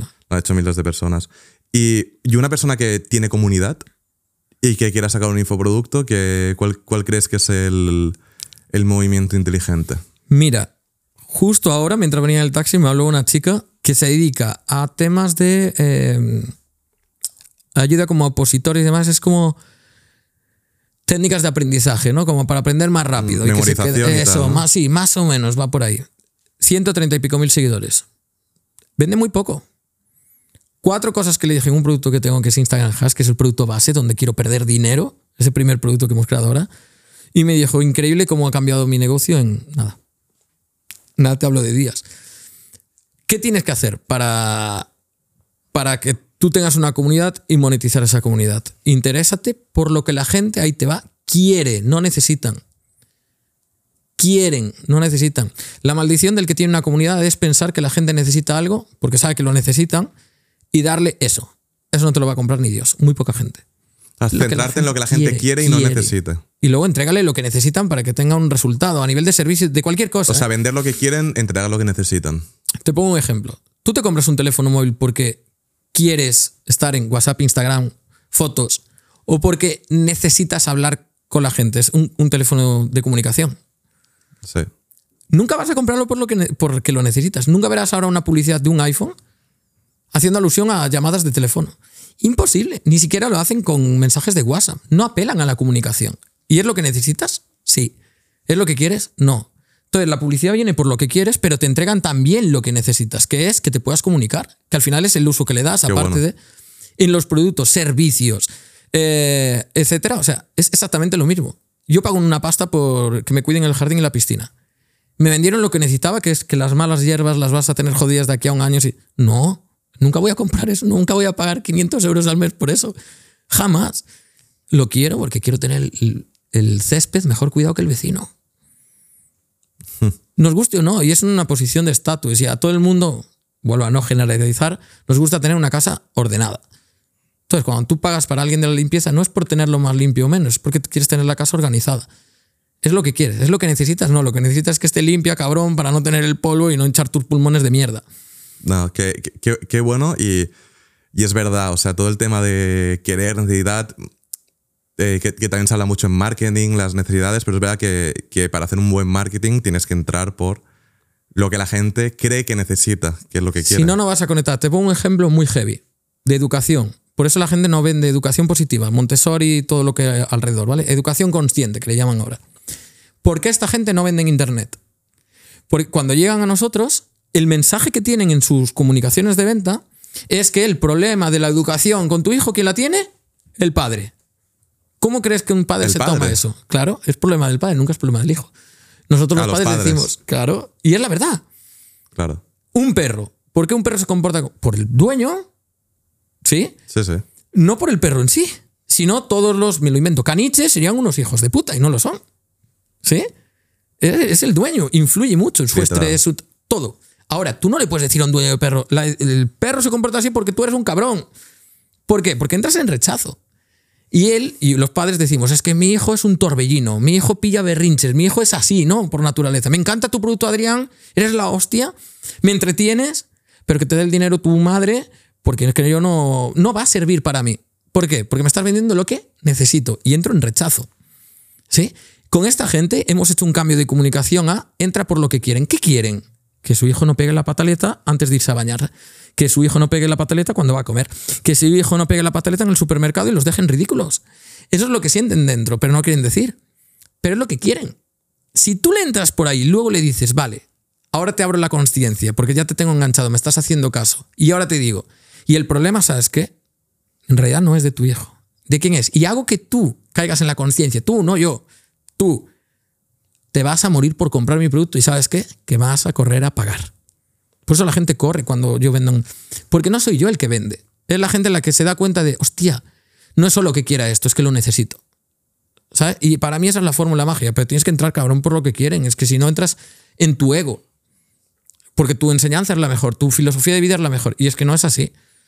Ellos no saben eso, ¿entiendes? Qué bueno. Yo creo que también un poco como este marketing, por así decirlo, ha hecho que lleves tanto tiempo en, en este sector, que lo estábamos justo hablando antes, porque nosotros nos conocimos en persona en Brasil, en Belo Horizonte. ¿Qué, año sería eso? ¿2020? Tía. Eh, no, no, no, más. 2018 eh, yo creo que fue. O 19, fue prepandemia, yo juraría. Sí, ¿eh? sí, sí, 2019, tío. Fue, fue un año o dos antes. 2019. Eh, en, un evento que nos invitó Hotmart, que yo en ese entonces tenía infoproducto de e-commerce dropshipping, que yo me acuerdo que, que la manager que, que, te pone Hotmart, como la que gestiona, que entiendo que seguirá esto. Account manager, sí. Account manager eh, me dijo algo como, te, te, vamos, como me puso unos tiers. Tipo, mira, si consigues facturar tanto, te damos dos entradas VIP para el evento. Claro, yo diciendo, bueno, pues que aunque llegue a esto, yo, yo a Brasil no puedo ir. Eh, y luego era otro tier, si facturas tanto, entrada más vuelo más hotel. Eh, y luego había otro que era ya dos acompañantes. Camificación ahí a saco. Sí, ¿eh? y me acuerdo que, que, la que yo quería, que era vuelos y tal, igual eran, yo qué sé, es que no me acuerdo, igual eran facturar 10.000 euros en, en, un mes y medio. No, no, un mes y medio. Mes y, medio. y yo, o, o, o, 15, o. No era una locura, pero para ese entonces yo me acuerdo de verlo y decir, totalmente imposible. Totalmente imposible. Claro, estabas empezando. Es, en realidad es una locura para el que empieza. Sí, ¿eh? sí, sí, sí, Y al final no llegué pero estuve cerca y me invitaron igualmente. Entonces, claro, imagínate, yo tendría en mm. ese entonces 20 años, me pagaron los vuelos a Brasil, el hotel, el evento, conocí un montón de gente, ahí nos conocimos y, y ahí estaba más gente de old school, por así decirlo, de, los infoproductos y pocos, por no decir nadie, sigue a día de hoy. Sí, es que es Probablemente. difícil. Por eso digo, es fácil, lo que decía, crear audiencia hoy en día, tío, la audiencia está en internet, es fácil. Otra cosa es que llegas a mucha audiencia. Ahí entramos en otro punto, pero lo que hablábamos de empezar, de verdad que es fácil. Solo uno mejor que cero. Da un paso, da un paso, da un paso, da un paso. Después de la primera venta viene la segunda. Después de la primera persona viene el segundo seguidor. Después del segundo... Si te enfocas ahí va a venir, tío. Y funciona por eh, acumulado, ¿sabes? Escalar no es fácil. No lo es. Es más difícil. Hasta que sabes hacerlo, entonces se vuelve fácil, ¿no? Pero ¿por qué crees que hay tanta gente que que ha tenido booms de haber ganado mucho dinero y que luego... Y a eso voy. Y como antes, porque ahora pasa esto. Antes era ridículo. Cuando hablo de ridículo era de ridículo de fácil. Te tirabas un pedo y vendías. ¿Por qué? Porque no había nadie. Entonces, eh, era muy... Eh, de verdad que ahí sí que era muy fácil. Es que a mí a veces me daba vergüenza hacer 50.000 pavos en un lanzamiento porque era como, hostia, es que... Si es que estamos haciendo una mierda de lo que se debería hacer a nivel de marketing. ¿Sabes? No, no estamos poniendo ni el 5% de esfuerzo a nivel de marketing que hace una empresa tradicional para vender. Entonces era como, hostia, me parecía eso ridículo de lo fácil que era y no entendía cómo la gente no se metía, por miedos. ¿Qué ocurre? ¿A qué te acostumbras? ¿A hacer dinero? Fácil. O sea, yo no, no, sé, tío, pero mi padre era camionero. Para ganar 100.000 euros que yo hacía en un año, o cuando empecé a hacer 50.000 en un lanzamiento, era como, hostia. Era muchas horas de carretera. Eh, chico, ¿sabes? Y no carretera, eh, frío, el peso. Hostia, es que eso sí era sacrificado, tío. O mucho esfuerzo. Pues a mi padre le gustaba, pero era mucho esfuerzo. ¿Qué ocurre? ¿Que te acostumbras al dinero? Fácil. Sí. No, y, y que luego también lo que genera. Al final los mercados se autorregulan, por así decirlo.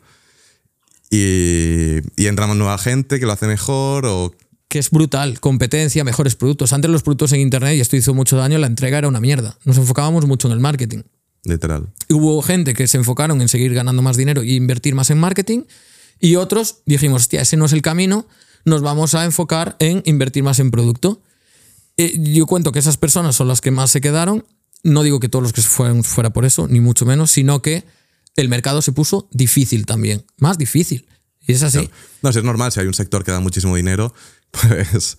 pues claro, es que, es, entra es todo que el es normal. Y más si lo estás normal. propiciando, era lo que vendíamos, ¿no? Además, ¿Y qué ocurrió? Pues la gente se quemó, tío. Se quemó. Y no te quemas porque sea un sector difícil, es que hay sectores más complicados, el de la construcción, por ejemplo. Eso, es un- eso sí que es jodido. ¿Cuál es el problema aquí? Tu cara.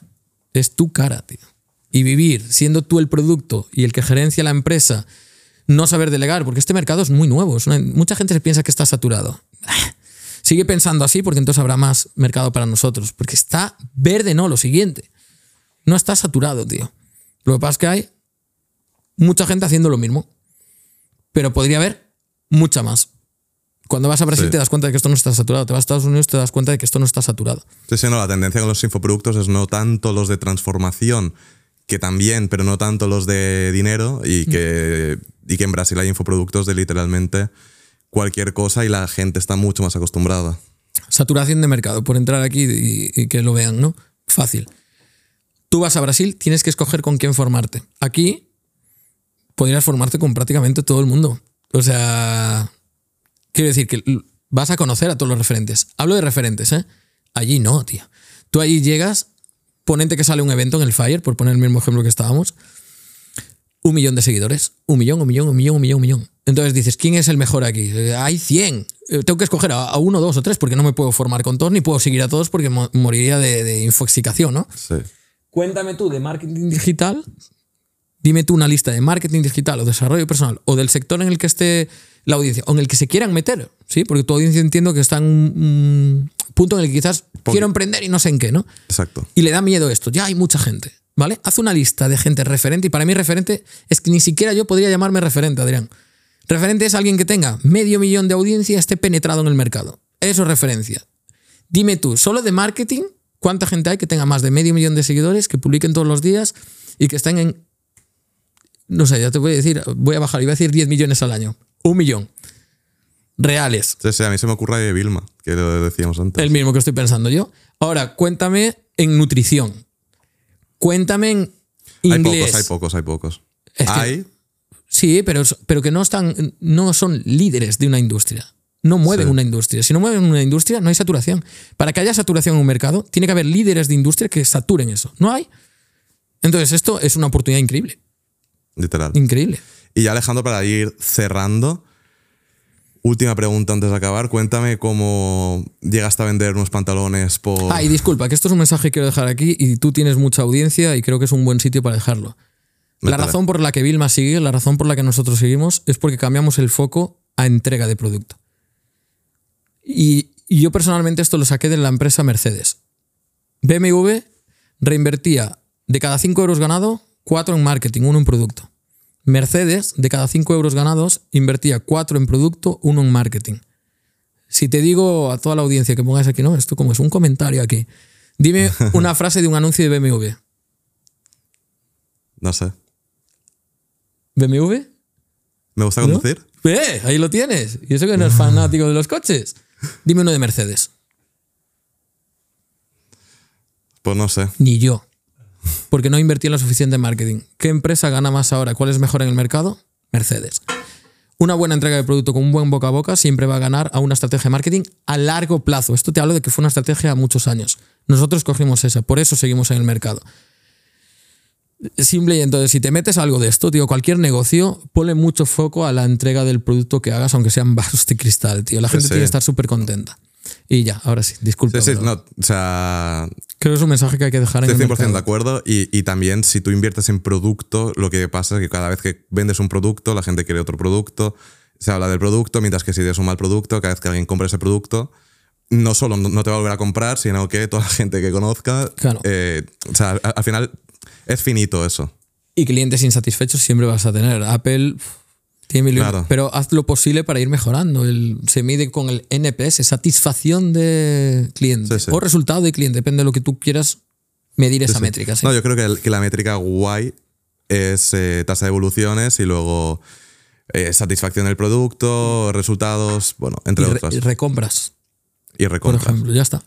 Volviendo a la pregunta, Sí, eh, cuéntame le- cuando vendiste el pantalón por 55.000 euros. Sí, tío, subasta.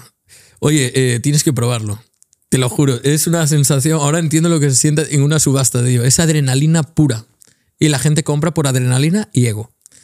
Eh, ¿Tienes ganas de pujar? Eh, Hago subastas en mis eventos. Lo vi una vez en Brasil, en el Fire. Y Lo que no sabía es que ese chico tenía ganchos. y yo fui sin ganchos. Ah, ganchos es el que dice: Venga, ¿quién da más? Mil.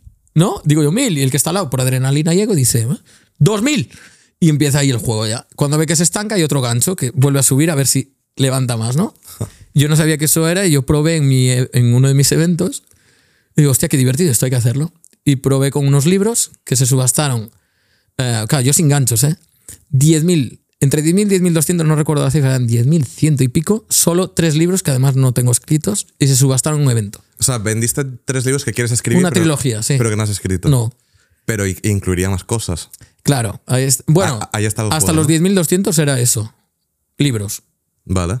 Bueno, yo también flipé, ¿eh? Que, si, imagínate si tuviera medio millón de seguidores. Para- pe- pero te lo compraron y luego le- les diste más cosas que eso. A partir de ahí yo digo, hostia, si esto va, voy a meterle más cosas a ver si sube. Y al final se vendieron por 33.000. Le regalé el programa de 10K, el Mastermind y ya.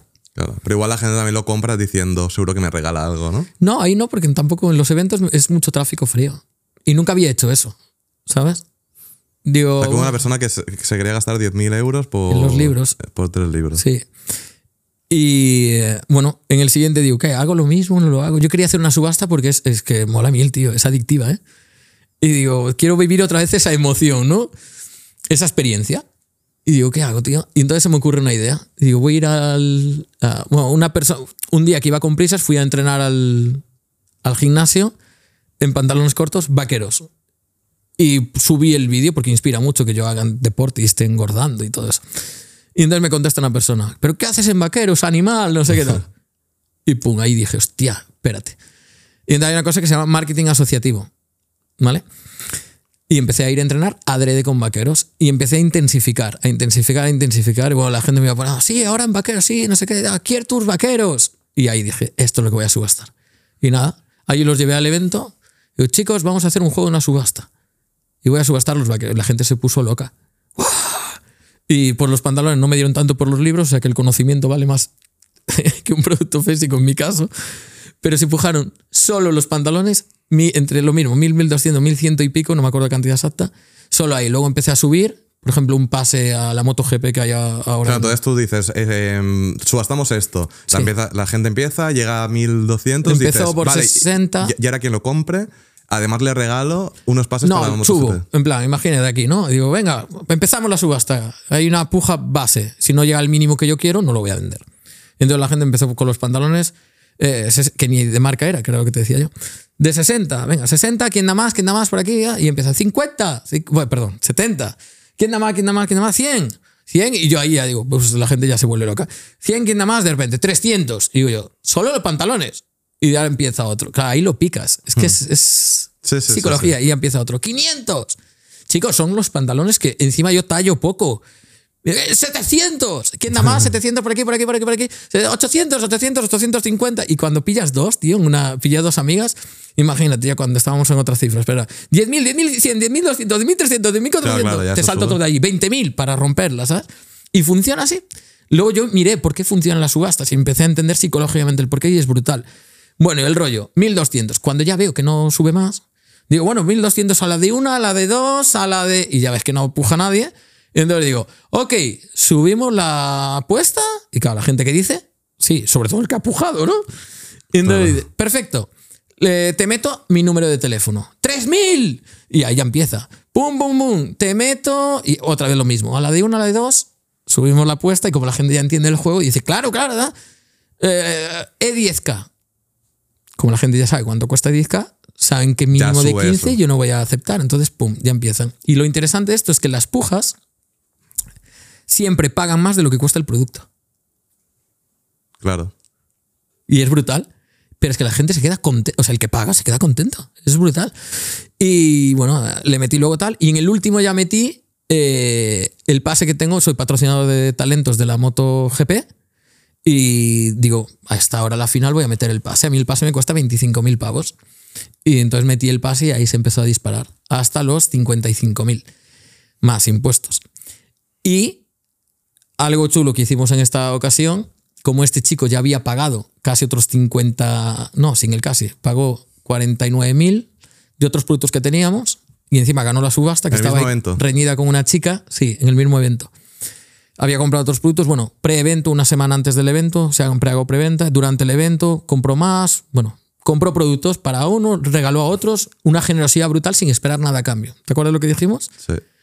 Al día siguiente, tío, hice una cosa que fue una locura. Digo, quiero agradecerle a esta persona porque no se ha dado cuenta. Yo quería cobrar más que Tony Robbins. Al final, esto es también un juego de egos. Y quería cobrar por mi servi por un producto que yo tengo más que Tony Robbins cobra por un grupal que tiene, que son 85.000. Y yo quería cobrar 100.000. Y queríamos abrir en el evento como la primera persona que quiera, pues esto está disponible. Y él, sin darse cuenta, compró eso. Porque todo lo que fue comprando era ese producto. Pero en vez de comprar tres días conmigo, era uno que yo le metí ahí en la subasta, ¿vale?